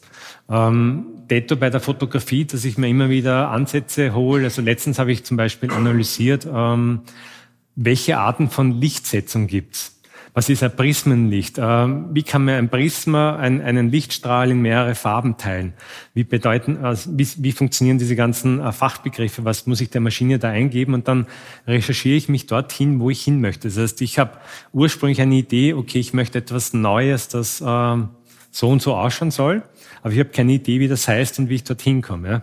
Das heißt, ich nutze die Maschine einfach, um das, was ich selber nicht weiß, äh, dem näher zu kommen. Ne? Aber würden Sie dann Herrn Hübner zum Beispiel widersprechen und sagen, das äh, ist gerade auch früh bei Kindern, weil Kinder ja eben sehr schnell und gut äh, lernen, äh, das viel früher eingesetzt wird? Ja, ich denke mal, ein Kind stellt sich solche Fragen nicht, oder? Das macht einfach. Oder? Sicher macht die einfach, klar, Logo. Deswegen können ja, sie auch so gut mit umgehen. Ja. Genau. Und wir sind jetzt fähig, dass wir eben denken, anders denken und auch äh, reflektieren und ähm, forschen und ähm, das alles, was uns halt ausmacht, voranzutreiben. Ja? Und die Maschine hilft mir eben, um da mich ziemlich zu beschleunigen. Ja? Aber der Prozess, der Ursprung auch, ähm, geht immer von mir aus. Also ich bin der, der den ersten Gedanken setzt, den ersten Funken setzt und den Weg vorgibt. Ja? Das Thema Angst, Herr Bandelow, ein äh, großes gesellschaftliches Thema, nicht erst seit Corona, aber da ganz äh, besonders und auch gerade das Thema äh, Kinder und Angst. Also nehmen Sie wahr, dass also in Ihrer Tätigkeit Angst eigentlich unsere größte, also unser größtes Problem ist? Nicht die künstliche Intelligenz oder der Klimawandel oder andere Themen, sondern dass das das am Ende ist, was dazu führt, dass Menschen krank werden, ähm, ja, ähm, verzweifeln. Also ich, ich habe so das Gefühl, dass ja. es in den letzten Jahren hat sich das wirklich potenziert. Und wie spiegelt sich das in Ihrer Arbeit? Ja, das ist tatsächlich so. In der, in der Psychiatrie gibt es ja viele Krankheiten wie Depressionen, Alkohol, äh, Alzheimer und so weiter. Und, und von allen äh, psychischen Erkrankungen ist äh, tatsächlich die, sind die Angsterkrankungen die häufigsten mit Abstand. Nicht? Das heißt also ungefähr 18 Prozent aller Menschen haben irgendwann in ihrem Leben mal eine Angsterkrankung in irgendeiner Form. Und das ähm, heißt natürlich, äh, wie kommt das? Ja, weil Angst muss man haben. Man muss, muss ja auch einen natürlichen Anteil der Angst haben. Das heißt also, wenn ich morgens ähm, zur Arbeit fahre, dann arbeitet die Angst im Hintergrund äh, elegant für mich, damit ich nicht an der Kreuzung mit dem 20-Tonner zusammenstoße. Äh, und ich mag das gar nicht mehr. Also jeder Mensch muss eine gewisse Angst haben. Auch im Umgang mit anderen Menschen müssen wir soziale Ängste haben, sonst wären wir einfach unhöflich, würden den anderen das Essen vom Teller klauen oder würden äh, distanzlos dann ähm, auf dem äh, auf der Feier dann das Lammfleisch ungegrillt äh, essen und nicht warten, bis das Buffet eröffnet ist. Äh, also wir müssen immer Angst haben und äh, das, aber diese Angst kann eben auch in pathologische Angst übergehen. Das war ja das, was ich mein Leben lang gemacht habe. Ach so, die Angst ist eigentlich ja. grundsätzlich was Natürliches. Genau, mhm. muss man also jedes Tier, jeder Mensch hat ständig Angst äh, vor Gefahren und diese Angst arbeitet elegant für uns. Aber es kann, äh, und das ist ja das, was ich mein Leben lang gemacht habe, Menschen mit Angsterkrankungen zu behandeln, es kann einfach in den pathologischen Bereich gehen. Nicht? Und das ist eben, ähm, wir, äh, das ist tatsächlich so, wir äh, möchten uns auch gerne immer Angst machen. Es gibt auch so eine Lust an der Angst. Und um jetzt auf das Thema künstliche Intelligenz zurückzukommen, äh, lesen Sie mal eine normale Zeitung, da wird eigentlich immer davor gewarnt, vor irgendwelchen Dingen, die passieren. Also es ist, äh, ein Journalist wird eigentlich dafür bezahlt, dass er Angst vor irgendwas macht. Ähm, äh, weil sonst würden die Leute das nicht kaufen, die Zeitung. Ähm, in diesem Fall heißt es, also wir müssen erstmal schreiben, was da alle für Gefahren auf uns mit der künstlichen Intelligenz zukommen. Da, diese Artikel werden eher gelesen, als welche, wenn Leute da ankommen würden und, versuchen, uns zu beruhigen. Also ein Beispiel, ähm, die Zahl der Suizide hat in den letzten 30 Jahren äh, abgenommen um 50 Prozent. Ich habe noch nie einen Artikel in der Zeitung gelesen, aber in der Zeitung steht ganz häufig, dass eigentlich Depressionen immer zunehmen, was gar nicht stimmt. Ähm, aber, aber das ist interessant. Ja. Ähm, das, also ich bin jetzt ja. nachher gespannt ja. aufs Q&A. Unser Publikum hat ja die Möglichkeit, Fragen zu stellen. Aber also das wäre so eine Frage, wo ich jetzt gleich sagen würde, äh, da ist meine Wahrnehmung mit Burnouts und all dem, was da dran hängt, eine, genau. auch eine ganz andere. Also Sie sagen wirklich, das nimmt ab? Das sind äh, typische äh, Dinge, die ich eigentlich seit ungefähr 40 Jahren immer Thema wieder beobachte. ich werde jedes Jahr gefragt, haben die Angsterkrankungen nicht im letzten Jahr deutlich zugenommen? Ne? Und das seit 40 Jahren. Auch äh, zu Corona-Zeiten wurde ich das natürlich gefragt. Immer, ähm, also das wird, ähm, das ist eigentlich so ein ganz beliebtes Thema. Hat, hat nicht alles zugenommen hat nicht Burnout zugenommen, hat der Stress nicht zugenommen. Nicht? Also denken Sie mal an den ähm, 30-jährigen Krieg. Da war, äh, heute, heute müssen die Menschen, ähm, haben einmal Angst davon, immer ständig am Handy erreichbar zu sein. Aber früher im 30-jährigen Krieg waren die Menschen 24 Stunden am Tag durch die Schweden erreichbar, was nicht so gut war. also äh, oder als ich aufgewachsen bin, hatten wir die Bedrohung durch die Sowjetunion, durch die Atom, atomare Bedrohung. Also die Krieg. Zeiten waren früher nicht stressärmer als heute. Aber trotzdem wird eigentlich immer davon geredet, dass der Stress zugenommen hat durch Handys, durch, äh, früher war es das Telefon oder äh, äh, verschiedenste Dinge. Ähm, also ich habe einen Satz gelesen, dass also die Menschen viel hektischer werden und das hängt, äh, dass sie viel mehr reisen und dass sie äh, und das, das äh, sich auch auf das Körperliche auswirkt und das hängt auch mit den Drahtnetzen zusammen. Das hat ein Herr Erb geschrieben vor über 100 Jahren, das war ein Neurologe. Heute sagt man drahtlose Netze, damals waren es die Drahtnetze, die als Gefahr dargestellt wurden nicht? und ähm, als Ausdruck der äh, übertriebenen Technologisierung der Menschheit, die dann wieder zu Stress führt. Nicht? Und deswegen denke ich, ähm, äh, das werden, Menschen wollen sowas immer hören. Nicht? Also sie möchten gerne in Angst und Schrecken versetzt werden, deswegen gucken sie auch so gern Tatort. Das ist dann die Dosis oder ist das eher, Sie sagten, das ist eine Sucht nach Angst fast, oder? Ja, das, aber das ist ja nichts, was jemand, also Sucht ist vielleicht das falsche Wort, aber das ist einfach. Ähm, die Lust an der Angst, würde man sagen. Aber Lust? Ja, Lust an der Angst. Das entsteht, ich nenne das immer das Achterbahnprinzip. Also wenn ich in der Achterbahn sitze, da wird meinem primitiven Angstsystem suggeriert, dass ich in der nächsten Kurve rausfliege und äh, dann werden Angsthormone ausgeschüttet. Gleichzeitig werden aber auch Endorphine ausgeschüttet, die sollen mich vor dem Aufprall schützen durch Schmerzfreiheit und Euphorie. Das sind diese Wohlfühlhormone, die kommen gleichzeitig ins Gehirn geschossen. Und wenn ich dann die Kurve doch gekriegt habe, weil das Ganze ja vom TÜV geprüft ist, dann ist die Angst weg, aber die Endorphine sind noch im Kopf und dafür zahle ich dann die acht Euro.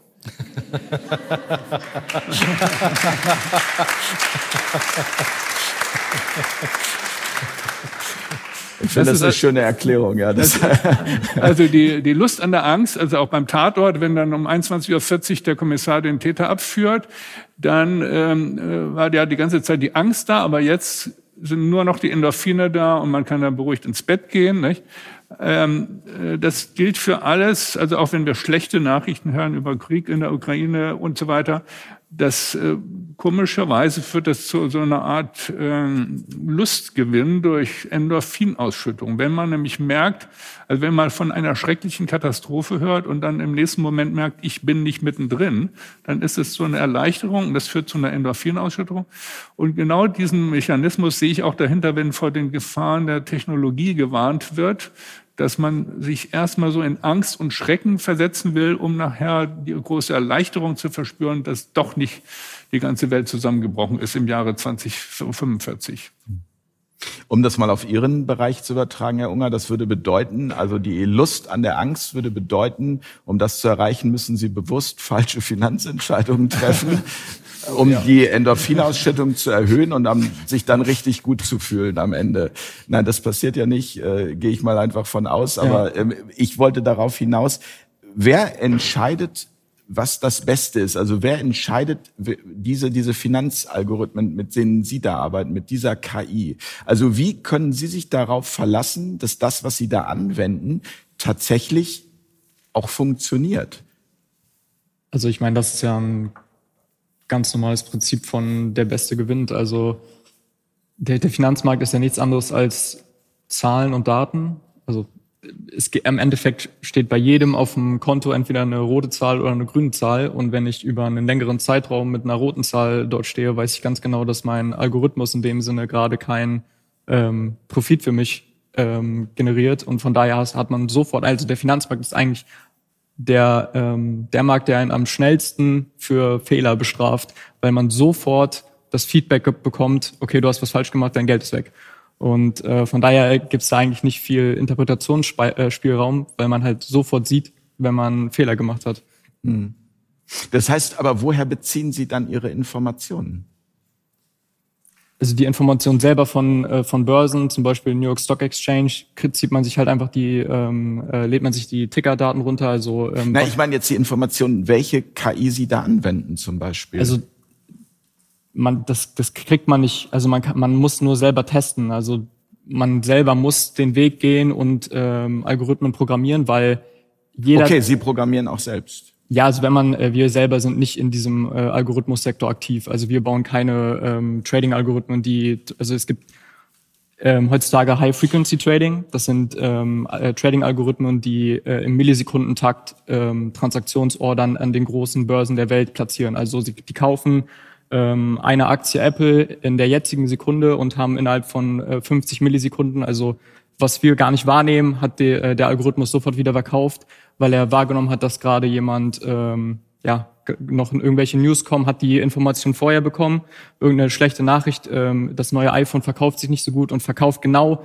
äh, paar Sekunden vor seinem Konkurrent ähm, seine Aktien wieder und hat dadurch den äh, Profit gemacht. Das heißt, und jeder, der so einen Algorithmus hat, hält ihn natürlich in seinem Haus selber, weil er nicht möchte, dass jemand anderes den gleichen Algorithmus anwendet und damit mein eigener Profit wieder senkt. Das heißt, das alles, was äh, im Finanzmarkt stattfindet mit diesen Algorithmen, ähm, ist komplett ähm, closed source. Das heißt, niemand wird seine goldene Gans einfach der Welt präsentieren und sagen, hier, nimm doch selber auch ein Ei, sondern das bleibt alles im eigenen Haus. Und man braucht ein schnelles Internet. Genau. Deswegen bauen äh, die großen äh, Investmentfirmen ihre ähm, Trading Desks, also ihre ähm, Handels äh, direkt neben den Börsen, damit sie in diesem Millisekundenbereich noch besser sind als die Konkurrenz. Herr Hübner, wer entscheidet, was das Beste ist? Wer entscheidet, was das Beste ist? Wer füttert die künstliche Intelligenz? Also die, ähm, wenn ich das jetzt so zum Beispiel von Herrn Unger höre, ja, das ist ja was sehr Spezifisches, sehr Spezielles.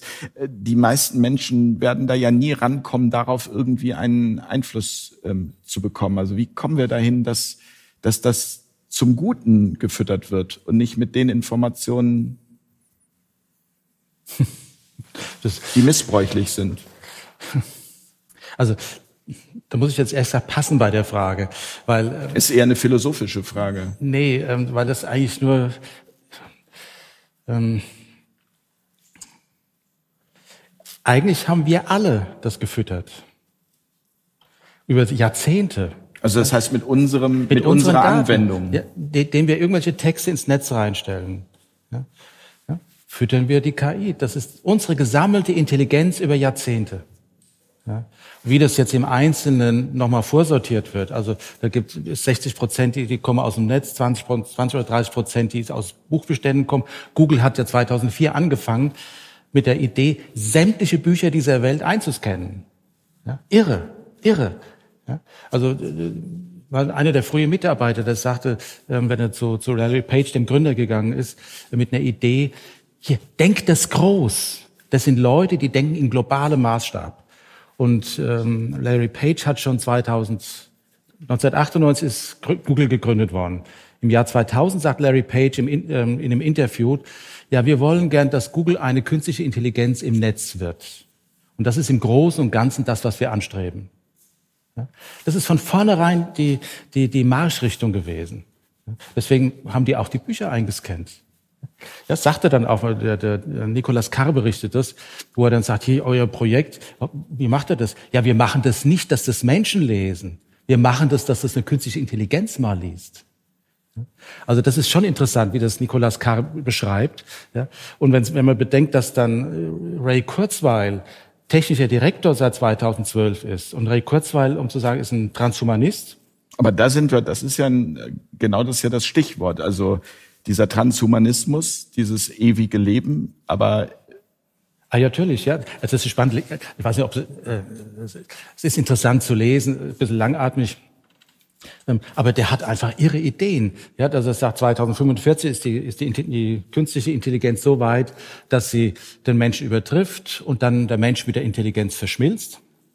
Wir werden dann wirklich eigentlich das Eden, das Paradies auf Erden haben. Wir können so lange leben, wie wir wollen. Ähm, wir ähm, werden unsere Intelligenz um Trilliarden erweitern ähm, und so weiter. Also das, da ist alles möglich. Wobei ich dann die Frage habe, ja, ähm, oder das Ende ist dann so, dass es dann über den Menschen hinausgeht und dann die Intelligenz des Universums durchdringt. Das sagt Kurzweil. Sagt Kurzweil. Ja? Ähm, also dumme Materie wird intelligent. So, jetzt mal ganz kurz, also abgekürzt.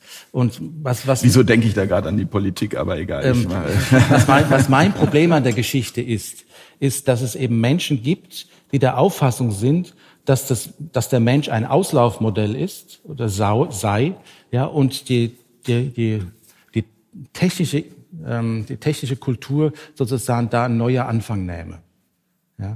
Also dass die Roboter eine eigene Evolution durchmachen. Das ist ja auch unser Titel Schöpfer oder Auslauf. Also ähm, wissen Sie, ich habe mit, ich war als als Jugendlicher, ich war ein leidenschaftlicher Leser von ähm, Science Fiction. Ich weiß nicht, ob das jemand kennt, Perry Rodan, ja. ähm, also wirklich minderwertig eigentlich, aber sie, sie haben sozusagen einen ewig lebenden, einen ewig lebenden Menschen, der für immer die Erde führt. Also ist nicht sonderlich demokratisches Modell. ja. ähm, dann hat's da drin die Postbis, das sind einfach Maschinen mit, mit, mit einer Art Gehirn drin, mit einer organischen Materie drin ja, und so weiter und so fort. Und Stanislav Lem hat mich am meisten schockiert. Das weiß ich noch. Ähm, das, der Roman heißt Der Unbesiegbare. Ja, der unbesiegbare Schlachtkreuzer der schweren Art, der einfach eben unbesiegbar ist, sucht das Schwesterschiff, was verschollen ist. Auf einem Planeten, wo es nichts mehr gibt, kein Leben mehr, Maschinen alle kaputt, bis auf so eine seltsame Wolke. Und die Wolke setzt den dann bei so dass der, Unbesiegbare am Ende weggehen, wegfliegen muss, um nicht besiegt zu werden. Und dann ist die zentrale Idee ist dort, ja, dort hat eine maschinelle Evolution stattgefunden. Ja? Und das hat mich unheimlich schockiert. Das heute, ist dann der, der Transhumanismus. Das ist eigentlich ja sogar Posthumanismus. Mhm. Ja. Und dann heute weiß ich, dass wie Darwin hat ja 1859 sein Buch da veröffentlicht über die Entstehung der Arten. Und drei Jahre später gibt es in Neuseeland ein Text von jemand, da komme ich auch gleich wieder auf den Namen, der genau diese Idee hat, dass die Maschinenevolution, ähm, dass das eine Evolution nehmen könnte. Und der hat dann ein Buch geschrieben, ähm, Erewhon, glaube ich, ähm, Nowhere umgekehrt, und ich komme auch noch auf den Namen, Samuel Butler, ja, wo dann ein, ein utopisches Land beschreibt, ja, wo tatsächlich alle Maschinen verboten sind, damit ja diese Evolution nicht anfängt. Das heißt, das ist ganz früh in der Kultur schon bei uns drin. Dann haben wir, wo das Wort Roboter entsteht, bei Čapek. Ähm, ja, der Begriff äh, Künstliche Intelligenz ist, glaube ich, auch 1956 1956 so. war ich ein Jahr alt, ja, hm. genau. Da gab es diesen Begriff plötzlich. Da ist dieser Begriff äh, entstanden. entstanden, ja, hm. genau. Ja. Ja, Transhumanismus ist ein großes Stichwort. Äh, danke, Herr Hübner, dass Sie das nochmal reingebracht haben, weil das ist ja auch etwas, was immer wieder, also da, da geht es am Ende um genau diese Frage, wie wollen wir in Zukunft miteinander leben, das ewige Leben oder der Glaube daran, wie es am Ende weitergeht. Äh, wenn wir unseren Körper verlassen, gibt es die Wiedergeburt. Also da, das kann man jetzt unendlich fortführen, dieses Thema. Aber der Transhumanismus ist das etwas, was Ihnen persönlich Sorge macht, diese Entwicklung in diese Richtung? Also, weil Sie ja auch jemand sind, und das finde ich so spannend daran, der diese Technik wiederum begeistert anwendet. Ähm, ich würde beim anderen Gedanken vielleicht beginnen, und zwar bei dem Einheitsbewusstsein. dass wir auch alle, ähm, mit dem wir verbunden sind. Und das müssen Sie kurz erklären. Ja, also es gibt etwas, was über uns ist, wo wir herkommen, wo wir wieder hingehen und wieder herkommen und wieder hingehen. So verstehe ich das. Also wo auch unsere Seelen irgendwie zu Hause sind. Und ähm, dort habe ich bestimmte Fähigkeiten, die ich hier nicht habe. Und hier habe ich bestimmte Fähigkeiten, die ich dort nicht habe. Ja? Das heißt, ich äh, muss einfach entscheiden, was ist mir wichtiger. Also mal ganz salopp formuliert. Und ähm, ich habe das für mich wahrgenommen und ähm, ich genieße es unheimlich, auf diesem Planeten mit meinen ganzen Fähigkeiten zu sein, mit meinen Sinnen, das alles wahrnehmen zu können, kreieren zu können, mich ausdrücken zu können, hier äh, im Publikum zu sitzen, einfach Energie zu bewegen, Kommunikation zu betreiben, ähm, Flow zu spüren. Ja? Also das ist einfach ähm, was, was mich total fasziniert und was ich großartig finde und ob die Maschine jetzt mir hilft oder nicht hilft. Also ich habe mich halt entschieden dafür, dass sie mir helfen darf oder soll, aber auch ähm, weil ich ein Gefühl habe, dass ich das momentan noch verstehe, was dieses Ding tut. Ja?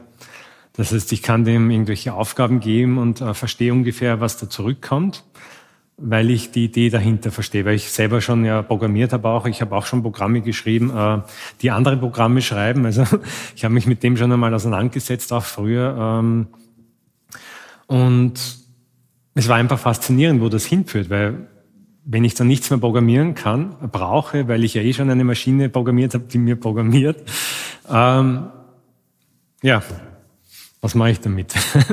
ich muss mich entscheiden. Also ich bin gern Schöpfer, ich nutze das gerne hier, ähm, ich bringe meine Gedanken zum Ausdruck und ich finde es großartig, ähm, dass ich ich bin und äh, dass KI KI ist und dass ich das irgendwie verbinden kann.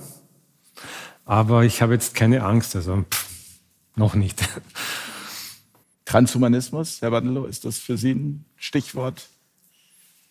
Also, Wo Sie sagen, das ist, das ist äh, tatsächlich, das, das ist eine Bedrohung in dem, in dem Zusammenhang und auch die Kontrollmechanismen, die damit einhergehen oder also die Kontrolle des Menschen, die totale Kontrolle des Menschen irgendwann möglicherweise ähm, die Gesundheitsdiktatur, so nenne ich es mal, dass irgendwann ähm, ja, die KI alles über sie weiß und auch darüber, wie sie es anwenden, welche Medikamente sie möglicherweise nehmen müssen, mhm. welche mhm. ärztlichen Behandlungen sie mhm. brauchen und so weiter. Und damit natürlich auch wiederum, und das ist ja immer wieder das, worauf diese Sendung heute zurückführt, eine Gefahr eines Machtmissbrauchs da ist. Wir sehen das ja in China, dass da äh, ja schon solche Mechanismen eingeführt worden sind, dass äh, Menschen ein Punktsystem haben. Das heißt also, wenn sie einen, Social Verkehrs System, ja. ja. wenn sie einen Verkehrsverstoß begangen haben, ähm, äh, wird das gibt's Punktabzug. Wenn sie sich für das Land eingesetzt hat, gibt's Punkte dazu. Und das wird äh, extrem jetzt schon äh, ausgearbeitet, dass die Menschen natürlich dann auch äh, sehr viel Angst haben. Also ich war, war auch gerade in der Zeit, als das eingeführt wurde, in China und die Menschen äh, in China beklagen sich eigentlich immer nicht über die Regierung, aber das war so eine Sache, die sie unter vorgehaltener Hand dann schon kritisiert haben, dass sie sich zu sehr beobachtet fühlen und äh, zu unfrei fühlen in jeder äh, Hinsicht, dass sie von ihrem Arbeitgeber, also ihr Arbeitgeber weiß alles über sie, weiß wann, wie viel äh, Whisky sie in der Kneipe getrunken haben, das wird durchgegeben. Äh, äh, und äh, mit wem sie Probleme haben. Das, das wird, äh, kommt alles in, äh, in die äh, Daten rein und äh, da ja auch die Datenspeicher immer größer werden, ist es eigentlich, äh, dann braucht man ja auch mal Menschen, die das alles überwachen. Nicht? Also wir wissen in der DDR, dass Tausende, Hunderttausende damit beschäftigt waren, die anderen Menschen auszuspionieren. Äh, dazu braucht man mit künstlicher Intelligenz geht das viel einfacher. Also man kann, also es fängt ja schon damit an, dass irgendwelche Chatprotokolle ähm, bei WeChat äh, auf bestimmte, also WeChat ist das, was bei uns WhatsApp ist, ähm, dass das kontrolliert wird auf bestimmte Stichworte. Nicht? Und äh, dafür kann man dann auch ins Gefängnis kommen. Und das ist ähm, eine extreme Bedrohung. Und wir wissen auch, dass, dass äh, wir in einem ganz fragilen System derzeit leben, was ganz schnell in eine Diktatur umfallen kann.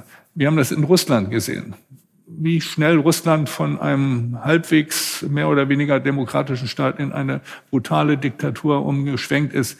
Wir waren kurz davor, dass in den USA das passierte und es kann auch nächstes Jahr wieder passieren, dass die USA in so eine Semidiktatur umschwenkt. Äh, wir haben das in Deutschland gesehen in den 30er Jahren. Äh, das, ist, äh, das kann so schnell gehen und wir können uns nicht davor schützen.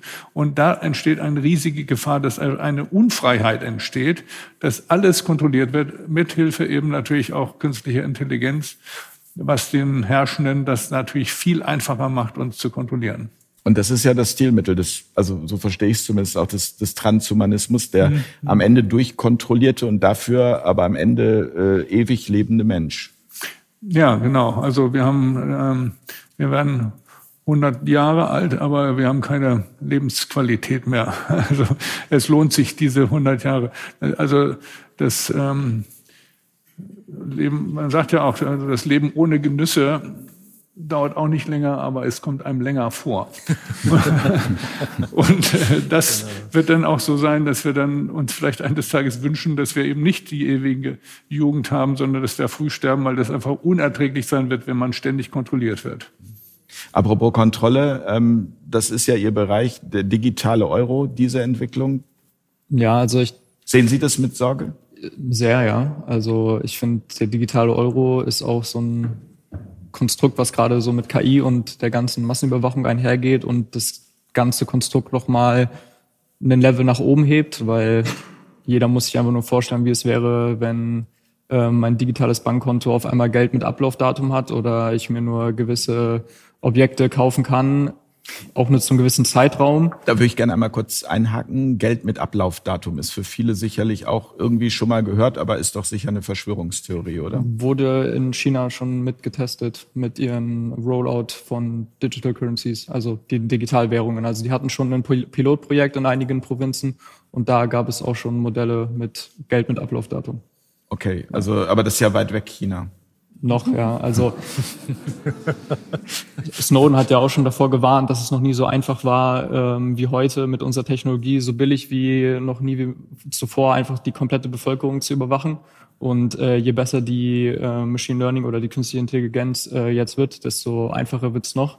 Ähm, man sieht jetzt auch schon Tendenzen dazu, dass zum Beispiel OpenAI als Open Source äh, Projekt angefangen hat, von Elon Musk gefundet wurde, jetzt auf einmal doch ähm, Gelder von äh, Microsoft bekommen hat äh, und denen ihre, ähm, ihren Quellcode gibt und äh, sie dadurch jetzt einfach kompletten Zugriff auf ChatGPT haben, was eigentlich nicht der Fall sein sollte.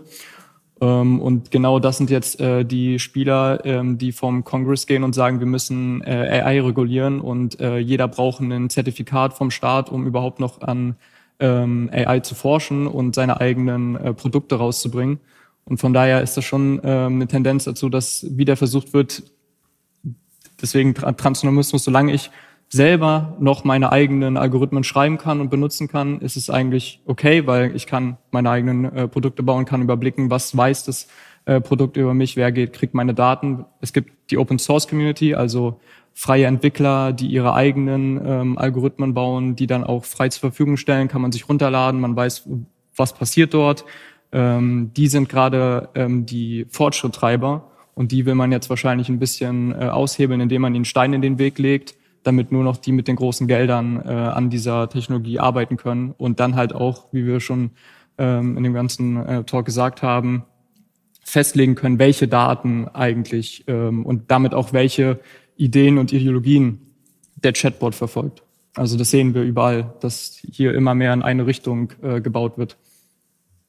Geld mit Ablaufdatum bedeutet, ich bekomme Geld auf mein Konto und muss es in einem bestimmten Zeitraum ausgegeben haben. Genau. Und wenn ich das nicht tue, dann ist das Geld einfach weg. weg. Ja. Also dafür braucht es keine Inflation oder ähnliches, ja. sondern das ist dann einfach gelöscht. Ja.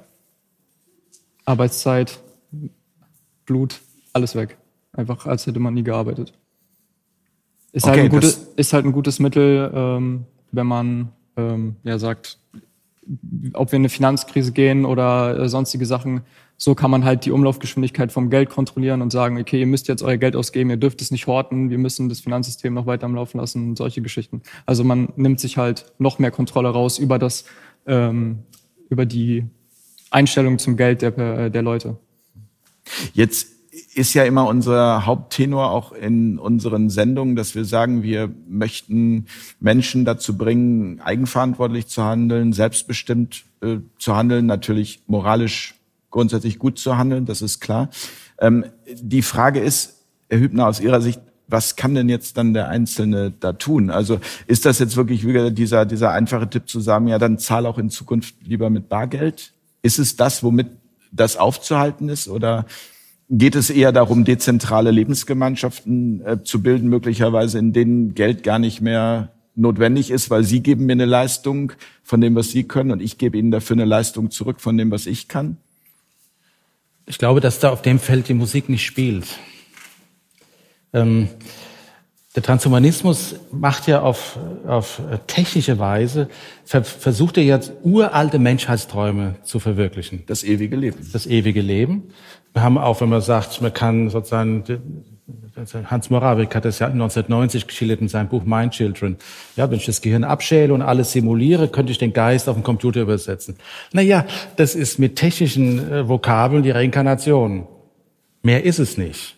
Ja? Wenn, wenn, ähm, wenn Kurzweil sagt, mir kann man mein, durch Einpflanzen von Chip mein Bewusstsein erweitern. Ja, das ist auch eine uralte Geschichte. Ja? Also ich meine wirklich, dass wir, ähm, wie soll ich das ausdrücken, dass wir ich habe ein Bild. Letztes Jahr war es ja so im Sommer, dass alles verbrannt war.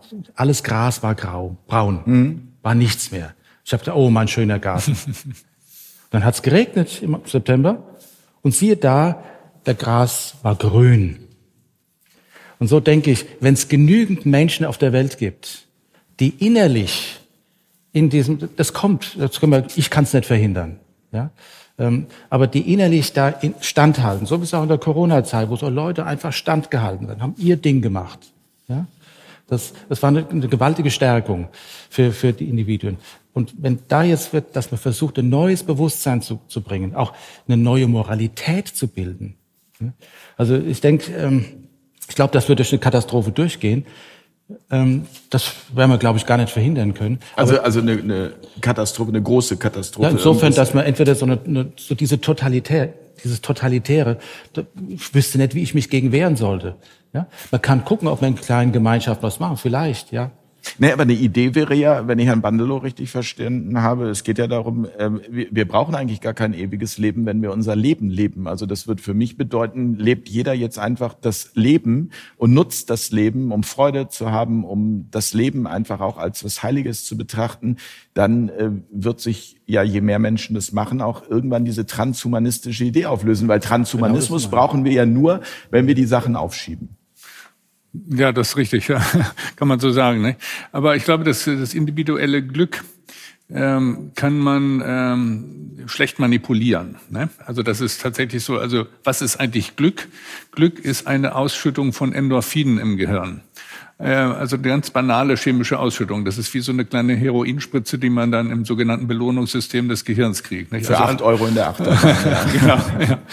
Ja, aber ähm, es gibt dann also verschiedenste Endorphinausschüttungsmethoden wie Essen oder Trinken oder guten Sex, ähm, aber auch Musik hören und äh, einer interessanten Diskussion folgen. Dieser Heureka-Effekt, dass ich irgendwas verstehe, was ich bisher noch nicht verstanden habe, äh, das führt alles zu einer Endorphinausschüttung. Und jetzt ist es aber so, dass ähm, manche Leute eher Glück empfinden können als andere weil nämlich leider auch Glück wie viele Eigenschaften vererbbar sind. Das heißt, es gibt Leute, also 50 Prozent auch des Glücks, äh, Glücksempfindens ist vererbt. Das heißt, es gibt Leute, die neigen immer dazu, immer glücklich zu sein und andere eben nicht. Und man kann das nur innerhalb von gewissen Grenzen manipulieren. Nicht? Also man kann versuchen, das eigene Belohnungssystem hinters Licht zu führen. Nicht? Ähm, also das, äh, ein, ein typisches Beispiel ist, sich einen James Bond Film anzuschauen, weil da virtuell alles mögliche Mögliche passiert, was mit dem Belohnungssystem zu tun hat. Da laufen schöne Menschen rum, da gibt's Glücksspiel, da gibt's äh, Alkohol, geschüttelt und nicht gerührt. Ähm, und dann gibt es schöne Autos und es gibt auch Aggression, also aber nur Gute gegen die Bösen die Lizenz zum Töten, nicht? also das, also eine Aggression, die wir auch gern hätten. Nicht? Ähm, und, und das An wen denken Sie da? ja, wir denken, alle, äh, alle Menschen träumen davon, dass jemand, wenn sie mal ja, als Polizist jemand Böses verhaften könnten oder so. Also das ist äh, auch so mit äh, Endorphinausschüttung. Und da können wir diesen Film anschauen, können uns jetzt so zweieinhalb Stunden in dieser Illusion äh, wälzen, dass wir äh, äh dieses Belohnungssystem angestachelt haben. Das funktioniert in vielen Fällen prima. Also das Belohnungssystem kann sehr leicht virtuell angestachelt werden. Davon lebt die ganze Pornoindustrie zum Beispiel. Ähm, oder dass man auch ähm, andere Formen der virtuellen Schönheit, also wenn man jetzt zum Beispiel Musikkonserve hört, nicht? das ist ja eigentlich auch nur virtuell, das wird gestreamt und trotzdem können wir uns einer schönen Musik empfinden, äh, erfreuen. Äh, das heißt, also wir, äh, die 50 Prozent unseres Glückssystems äh, können wir auf irgendeine Weise manipulieren. Ne? Und da wird die künstliche Intelligenz auch eine Rolle spielen. Wir können zum Beispiel einen wunderbaren Partner, den wir einfach nicht kriegen können. Wir haben uns verliebt in eine schöne Frau, aber die will mich nicht. Dann mache ich dann einfach wird es eines Tages so weit sein, dass die dann als Hologramm in meinem Wohnzimmer erscheint. ja, und äh, dass, ähm, dass wir dann auch damit zufrieden sind. Nicht? Also ähm, äh, Aber das ist ja, das, das, ja. Das, also ich finde, das klingt jetzt eher traurig. Also das klingt äh, traurig, dystopisch und äh, ein ja. Menschenbild, von dem ich denke, ist der Mensch wirklich so einfältig? Ähm, ja, ähm, also das ist äh, tatsächlich so, dass wir äh, in vielen Fällen immer uns virtuelle Befriedigung suchen, wo wir eben die, die echt nicht äh, kriegen können. Ne? Also dass Leute zum Beispiel in den Wellnessbereich gehen, anstatt jetzt sagen wir mal eine schöne Umarmung mit einer Person zu haben, weil wir einfach nicht an diese Person rankommen oder so. Das gibt also viele Beispiele und ähm, das muss jeder für sich individuell ausnutzen. Und das kann man nur in einer, innerhalb gewisser Grenzen ähm, imitieren. Das ist klar. Man kann zum Beispiel sich eine Grillpfanne Mykonos in die Mikrowelle sch schieben und dazu die CD Zauber der Bouzouki äh, spielen, aber es ist viel schöner, nach Griechenland zu fahren. Und äh, also das echte Griechenland ist viel besser. Und deswegen äh, die, diese virtuellen Befriedigungen sind besser als gar nichts, aber die echte Befriedigung ist das ganz Wichtige. Nicht? Und das wird auch eines äh, immer so bleiben. Herr Hübner hatte den, den, ja. den großen Knall angesprochen. Brauchen wir, Herr Bakiki, vielleicht auch deswegen diesen großen Knall? Also damit wir von dem, was Herr Bandelow da gerade äh, sagt, wieder wegkommen? Also der große Knall, es ist ja ganz oft diese Erfahrung lernen durch Schmerz. Leider. Auch das ist ja etwas, was wir als Menschen immer wieder, auch im eigenen Bereich, erst wenn ich durch den Schmerz durchgehe, habe ich daraus hoffentlich etwas gelernt. Ähm also ich merke zum Beispiel bei unserem Nachwuchs, ähm, dass die sehr medienaffin sind, sehr viel in den Medien drin hängen und äh, wo dieser Prozess des ähm, Erkennens, dass es zu viel ist, nicht funktioniert. Das heißt, da passiert ja schon was, da kocht sich schon was auf, habe ich das Gefühl und ähm, da braucht es neue Ideen, wie man das angehen kann. Und ich weiß nicht, ob es jetzt der groß krachen muss oder nicht, keine Ahnung. Aber Herr Hübner geht ja davon aus. Ja. Also die, eine, eine Diktatur, wenn ich Sie richtig verstehe, wäre ja was, was man als großen Krach empfinden könnte. Aber es kracht halt im Kleinen. Jeden Tag dann, wenn es zu viel ist, dann kracht es halt auf irgendeiner Weise, äh, weil dann muss man das Kind wieder davon lösen. Ja. Das heißt, ähm, wie es im Großen krachen kann, das werden wir erst sehen, wie sich entwickelt. Ich habe noch keine Ahnung, wo es hingehen kann. Ja. Also es gehört eigentlich eine, eine Erziehung in die Richtung her, wie ich mit diesem Medium so umgehe, dass ich nicht mit diesem Dopaminausstoßen permanent äh, verbunden bin. Ja. Das heißt, einen, Regel, einen Regulatorium, ein eigenes, das ich verwenden kann, das ich entwickle, wo ich weiß, okay, jetzt habe ich die Information bekommen, jetzt lege ich es wieder beiseite. Ja.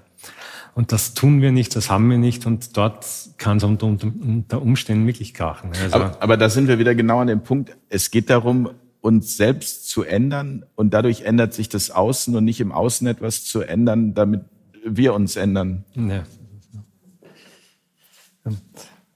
Ähm, ich habe dann,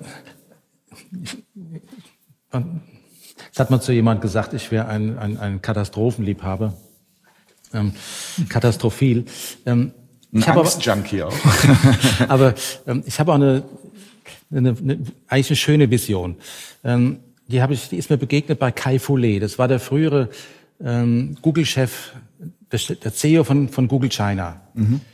Und der, ähm, eine, mal, eine der hundert bedeutendsten Menschen mal für, für in einem Jahr ausgerufen. Jedenfalls, der war schwer, wurde schwer krank Und dann ist ihm aufgegangen, dass ja das Wichtigste, was er dort erlebt, die Zuneigung der anderen Menschen. Und er hat sehr schön beschrieben, wie in China da jetzt seit 2017, seit AlphaGo da so ein wirklicher Hype ist. Die Chinesen wollen jetzt 2025 mit Amerika gleichziehen, was die technische Entwicklung ähm, bringt. Und er sagt ganz klar, die KI wird einen großen Teil des Wirtschaftslebens übernehmen. Das ist schon von vielen gesagt, ja, dass ein großer Teil der, der Berufe wegfallen wird und wenige hochqualifizierte übrig bleiben. Und dann sagt er, ja, aber ähm, wo ist da das Problem? Wir haben viele, viele, wir haben viele, viele Menschen, die erzogen werden müssen. Wir haben alte Menschen. Wir haben ganz viele soziale Berufe. Das muss jetzt das Geld, was in der, durch die KI in, in der Wirtschaft erwirtschaftet wird, nicht einigen wenigen zufließen, sondern wir brauchen einen neuen Gesellschaftsvertrag, dass diese Gelder in das soziale, in das geistige Leben der Kultur reingeht. Er hat das sogar richtig plastisch gemacht. Er hat gesagt, ja, ich habe erfahren in meiner Krankheit, wie viel Liebe mir zukam. Ja, das, was Menschen können, ist lieben. Also investieren wir in diese Bereiche, wo die Menschen ähm, gegenseitig sich helfen, wo sie sich unterstützen, wo sie sich weiterbringen. Ja? Und das ist für mich eine große Vision. Momentan haben wir noch dieses, dass Gruppenegoismus diese Technik beherrscht. Ja? Also man kann 1917 bei Steiner nachlesen, dass er auch sagt, das kommt. Die Verschmelzung des Menschen mit der Maschine wird kommen. Der Mensch wird seine Gedanken in die Maschine hineinleiten können. Haben wir ja, gerade jetzt die Experimente von Neuralink. Ja? Er sagt nur die Frage. Ist Elon Musk, ne? Elon Musk, ja. ja. Wer das macht, und zwar kommt es aus gruppenegoistischen Interessen oder aus Interessen, die sagen, mit, den, mit dem Werden der Menschheit sozusagen ja, positiv verknüpft sind. Also für mich war immer Linux ähm, das eine und ähm, Windows das andere. Ja. ja deswegen habe ich einen Linux-Rechner. Ja, ganz klar. Das, also, also, Zögerlicher Applaus hier. Jetzt war Hand hoch. also, äh, also mir kam dieses eine Moment, ja, dass wir fähig werden müssen, moralisch zu leben. Und das ist wirklich nur etwas, was wir jeder für sich machen kann. In uns. In uns. Und je mehr Menschen das machen, dann kriegen wir eine ungeheure Gewalt und das sprengt das Ganze. Aber das ist ein Prozess, der geht über Jahrzehnte. Das machen wir nicht von heute auf morgen. Herr Unger. Ja, also das, was immer wieder wiederholt wird, sind halt so die Tendenzen zwischen zentralisierten Systemen, wo mhm. einige wenige von den vielen profitieren, und dezentralen Systemen wie der Linux versus Windows, ähm, wo, sage ich mal, die komplette Leistung der Menschheit für die Menschheit passiert. Also Leute gehen aus altruistischen Gründen äh, und geben ihre Gedanken und ihr Wissen frei, damit jemand anderes was Neues daraus schöpfen kann. Und jetzt, wie, äh, wie vorhin erwähnt, mit KI, es sind halt immer äh, Interessen im System, die halt neue Technologien für sich nutzen wollen, um ihr den größtmöglichen Profit daraus zu schlagen.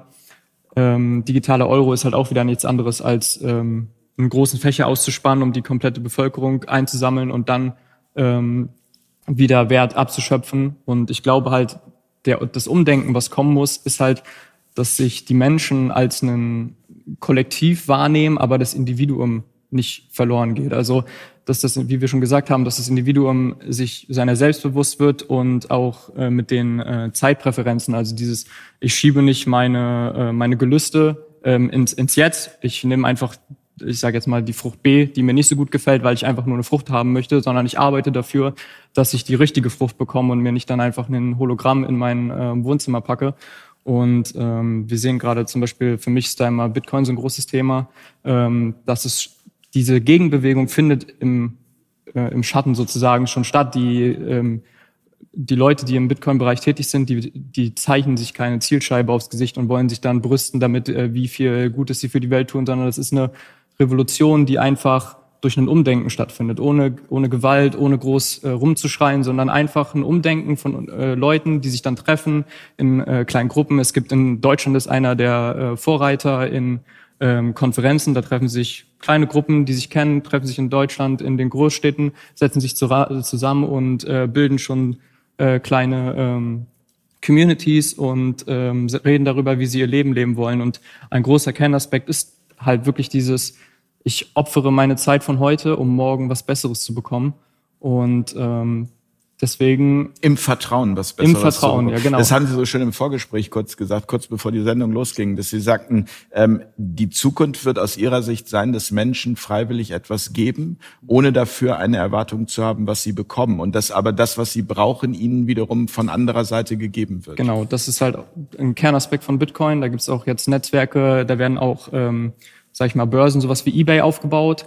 In Amerika ist es gerade auch im Kommen, dass ähm, ja, jemand, der Hühner äh, bei sich zu Hause hat, bietet dann, er möchte nicht, dass das wieder ähm, bei dem Staat, sage ich jetzt mal, ankommt und der darauf wieder ähm, Steuern zahlen muss für irgendwelche ähm, Sachen in dem Sinne oder dass es verboten wird in irgendwelche Sachen und dann hat jemand Eier und sagt, ich verkaufe jetzt hier meine Eier für Bitcoin, komm einfach her, wir, äh, wir tauschen das und von daher baut sich schon ein Alternativsystem auf, einfach aus der Energie heraus. Wir wollen einfach in Ruhe gelassen werden und einfach ähm, etwas geben und wenn, wenn dir das gefällt, was ich dir gebe, dann gib mir bitte was zurück und dann ist das einfach eine, eine Partnerschaft und äh, das hat halt ein ganz anderes Gefühl äh, von den Leuten, als wenn man immer gezwungenermaßen sich zusammenfindet.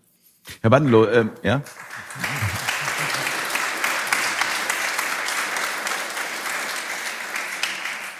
Sie haben ganz äh, aufmerksam zugehört. Ähm, äh, passt das äh, in das, was Sie ja, also ähm, zum Altruismus, ich habe ja das Belohnungssystem erwähnt. Altruismus wird ja auch äh, durch eine Ausschüttung im Belohnungssystem äh, belohnt. Das, man hat äh, im Kernspinnen zum Beispiel Leute. Also Altruismus bedeutet, um es einmal zu sagen, dem anderen ja. zu helfen. Ja, genau. Gerne also zu so, helfen. Ja, also dass man äh, irgendwas macht, ohne jetzt sofort eine, äh, eine äh, irgendwas dafür zu kriegen. Äh, also äh, nach dem Prinzip Gott vergelt's. Ähm, also ähm, Altruismus hat man mal untersucht im, in der Kernspintomographie. Also man hat Leuten 100 Dollar geschenkt und die haben dann eine Ausschüttung im Belohnungssystem gekriegt, was ganz natürlich ist. Aber andere Leute sollten 100 Dollar spenden eine, an eine Organisation ihrer Wahl und hat mal festgestellt, dass die Endorphinausschüttung im Belohnungssystem genauso hoch war, wie wenn man die 100 Dollar Geschenk gekriegt hat. Das heißt, als wenn man anderen Leuten irgendwas gibt, kriegt man tatsächlich auch eine Belohnung dafür. Das ist also Altruismus ist ja dann trotzdem auch schon egoistisch, nicht? weil man dann, weil man ja dann ähm, trotzdem äh, man denkt, man kriegt keine Belohnung, aber man kriegt die in Form von einer kurzfristigen Endorphinausschüttung. Und das muss man eben ausnutzen. Also bei dem, was Herr Unger gesagt hat, das finde ich eine tolle Sache, dass man eben äh, ähm, das ähm, ähm, ausbaut, ähm, dass eben Menschen einfach was tun, ohne eine direkte Belohnung dafür zu kriegen, um die Menschheit nach vorne zu bringen. Ich wollte gerade sagen, aber das ist doch dann ja. kein Ausnutzen mehr. Das ist doch dann nee. eigentlich, das ist doch dann eigentlich eine Gesellschaft, so wie genau. ich sie mir vorstelle, wie ich ja. sie gerne hätte. Und ich glaube, viele hier im Publikum auch und, ja. und auch zu Hause. Ja, das ist in der Tat so, dass ähm, ähm, das äh, wird äh, häufig verkannt, dass viele Menschen immer wieder was Gutes tun für andere, indem sie äh, ein Wissen in die Welt geben, ohne eine Belohnung dafür zu kriegen, einfach nur um zu wissen, dass viele andere Leute davon profitieren werden oder dass sie irgendeinen einen Source programmieren, den andere Leute benutzen können, ohne dass man direkt was dafür kriegt. Das äh, wird das wird es immer geben, weil Menschen sind nicht so schlecht, wie sie immer dargestellt werden. Äh, und ähm, das, äh, das, das, könnte auch bei der künstlichen Intelligenz eine ganz große Rolle spielen. Also, also dass eben ähm, die Zahl der Menschen, die künstliche Intelligenz für gute Zwecke verwenden werden, immer größer sein wird als die Zahl der Menschen, die das für schlechte Zwecke also dann ist ja doch wieder jeder Einzelne gefragt. Ja, genau. Das, und, das heißt also, jeder Einzelne sollte sich auch damit beschäftigen und versuchen, wie er damit Gutes tun kann. Ne? Also, dass man, ähm, ähm, also wie zum Beispiel in Corona-Zeiten haben ganz viele Leute sich überlegt, ähm, was kann ich jetzt machen, damit das jetzt der Spuk vorbei ist. Manche haben dann zum Beispiel alten Leuten geholfen, die nicht einkaufen konnten in der Anfangszeit der, der Corona-Zeit. Ich habe mich dann zum Beispiel freiwillig zum Impfen in der, meiner Klinik da gemeldet, weil die auch eine Rentner, die dann da sitzen und ähm, das Klinikpersonal impfen oder so. Ähm, winziger Beitrag nur, aber wenn jeder so einen kleinen Beitrag leistet, dass, dass man dann ähm, Und äh, eigentlich der wichtige Punkt ist, dass die aber auch wieder ein äh, Beitrag, wenn ich da einmal ja, äh, unterbrechen ja. muss, der freiwillig bleiben sollte. Genau, genau. Ja, weil weil auch da ist ja sehr viel Druck und sehr viel Angst ausgeübt worden. Auch gerade wenn du das nicht mitmachst, dann bist du äh, jemand, der dafür verantwortlich ist, dass andere sterben müssen und so weiter und so fort. Also auch da ja genau. wieder ähm, die freie Entscheidung, welchen Beitrag bringe ich. Genau. Aber für mich ist eben wichtig, dass immer also die Menschheit wäre schon längst äh, von der Erde verschwunden, wenn die Zahl der Bösen immer größer wäre als die Zahl der Guten. Gott sei Dank ist es immer umgekehrt. Und auch da, äh, auch bei diesem Problem, was wir heute diskutieren, wird es auch so sein, dass die, die Zahl derjenigen, die die künstliche Intelligenz für positive Dinge ausnutzen würden, äh, ähm, dass die immer größer sein wird als die Zahl die, derjenigen, die damit Verbrechen oder Kriege anfangen wollen. Wir werden übrigens, äh, äh wir werden übrigens Herr Unger, demnächst dazu eine Runde machen zum Thema Bitcoin. Also nur mal so jetzt schon mal als Ankündigung, ähm, weil das einfach auch ein Thema ist, was immer größer wird, was spannend ist und das eben auch ein Modell ist, eine Möglichkeit ist, weil wir da beim, beim Dezentralen sind. Ich würde zum Abschluss der Sendung gerne nochmal auf unsere Kernfrage zu sprechen kommen. Der Mensch, Schöpfer oder Auslaufmodell? Und da hätte ich jetzt gerne nochmal von jedem Teilnehmer hier am Tisch eine Einschätzung. Schöpfer. das war sehr kurz, Herr Weikeli. Begründen Sie mir das. ähm, also ich muss mir einfach meiner selbst bewusst sein und ähm, wissen, wer ich bin, was ich tun will, äh, wo ich hin möchte, äh, schauen, was meine eigenen, meine eigenen Möglichkeiten sind und dieses Tool mir zu eigen machen. Als Werkzeug nutzen. Als Werkzeug, Wie eine Kamera ja. am Ende. Wie eine Kamera, genau. Mhm. Also einfach das, was mich ausmacht. Ich nutze die Maschine dafür, dass es mich äh, fördert. Das ist einmal simpel. Herr Hübner? Ich habe das Bild der Schlange. Die häutet sich, dann bleibt eine Haut liegen. Das ist die KI. Wir sind Wesen, die sind unglaubliche Schöpfer. Wir haben diesen Planeten umgeschaffen. Wir haben eine neue geologische Schicht drumherum gesetzt aus lauter Maschinen. Wir sind tatsächlich Götter. Das sollten wir uns wirklich klar machen. Das ist wieder ein eigenes Thema, unser sicher, Einfluss ja. auf die Realität. Und das aber jetzt in sich selber zu entdecken und wirklich bescheiden zu werden, dass man Teil ist der Natur. Also wir bleiben keine, oder wir sind kein Auslaufmodell. Wir Nein, bleiben Schöpfer. Nein. Und da sind Sie utopisch gestimmt.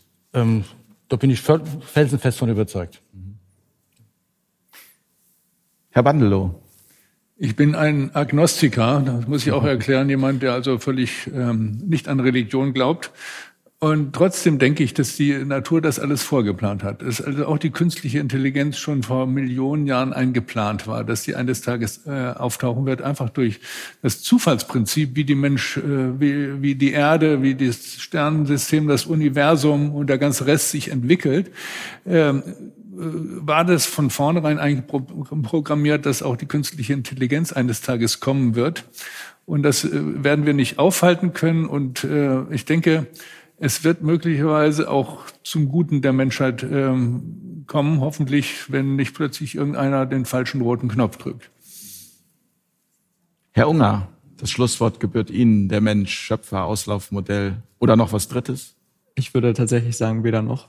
Also wenn wir darüber reden, dass wir Götter sind, für mich ist die Tatsache, dass wir uns benehmen wie Götter auf der Erde, ein großes, ein großer Teil von unserem Problem, die wir heute haben, weil wir uns so ein bisschen die ähm, den Richter genommen haben. Und deswegen glaube ich, dass wir, wir könnten halt nichts Menschenähnliches schaffen. Deswegen würde ich sagen, wir sind jetzt auch kein Schöpfer von ähm, einer Gott-KI, äh, wie man sagen könnte. Und deswegen würde ich sagen, im Sinne von KI sind wir weder noch. Also die KI wird uns nicht ersetzen, aber wir werden auch ähm, nichts bauen, was uns ähnlich sein wird. Vielen Dank an diese Runde. Ähm, dazu vielleicht nochmal kurz, also der Schöpfer der Realität, also ist, glaube ich, nochmal eine ganz andere Ebene als das, was Sie jetzt meinen, mit das wieder eher der Missbrauch des Ganzen. Ja, aber dass wir Einfluss auf unsere Realität haben, wäre jetzt nochmal ein spannendes Thema für eine weitere Sendung, die wir sicherlich an dieser Stelle machen werden. Aber jetzt möchte ich mich erstmal bei der heutigen Runde bedanken. Ein herzliches Dankeschön an Professor Dr. Borwin Bandelow. Danke, dass Sie hier Danke. sind, Herr Bandelow.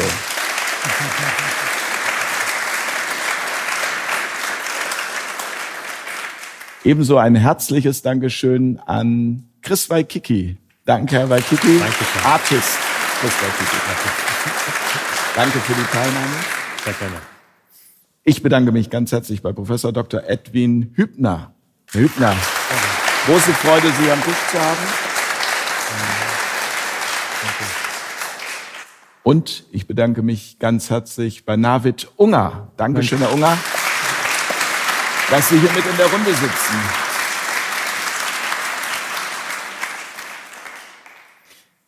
Erstaunlich viele Informationen, die nachwirken. Ich habe mir jetzt mal so ein paar Sachen zum Ende noch notiert, zum Beispiel von Herrn Hübner dieses, wir brauchen, ähm, oder nee, beziehungsweise Sie haben gesagt, wir begegnen der menschlichen Vergangenheit immer in der künstlichen Intelligenz, ein Thema, über das es sich sicherlich auch lohnt, äh, nachzudenken. Herr Bandelow, Sie sagen, wenn ich Sie richtig verstanden habe, zusammengefasst, wir brauchen kein wirklich ewiges Leben, wenn wir unser Leben leben. Wir müssen unser Leben nur leben und dann machen wir grundsätzlich ähm, alles richtig. Danke an Herrn bei Kiki nochmal auch für dieses, dass die künstliche Intelligenz, wenn sie positiv angewendet wird, einfach ein Werkzeug ist, ein Tool ist, mit dem ich meine Kreativität noch fördern kann und verbessern kann. Und äh, Herr Unger, ähm, ich werde jetzt mal eine Finanzberatung bei Ihnen buchen und das mal testen. Ja?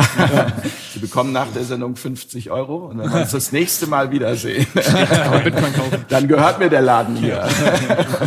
vielen, vielen Dank, vielen Dank euch fürs Zuschauen, vielen Dank an die gesamte Technik, an unser Publikum natürlich hier in Berlin für diese Sendung. Äh, danke für eure Unterstützung an dieser Stelle, die wir benötigen, um dieses Projekt in die Zukunft zu führen, damit wir eben auch solche Themen, also Themen, die neu sind, Themen, die uns aber auf jeden Fall in Zukunft beschäftigen werden, immer wieder an diesem Tisch auch aus verschiedenen Blickwinkeln miteinander diskutieren können. Immer mit dem Licht am Ende des Tunnels. Ähm, in diesem Sinne wünsche ich allen einen schönen Abend. Vielen Dank, wie gesagt, fürs Zuschauen. Vielen Dank hier in Berlin. Vielen Dank an meine Gäste und wie immer bis ganz bald an dieser Stelle.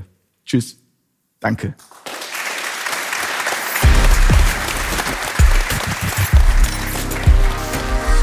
Auf Augenhöhe.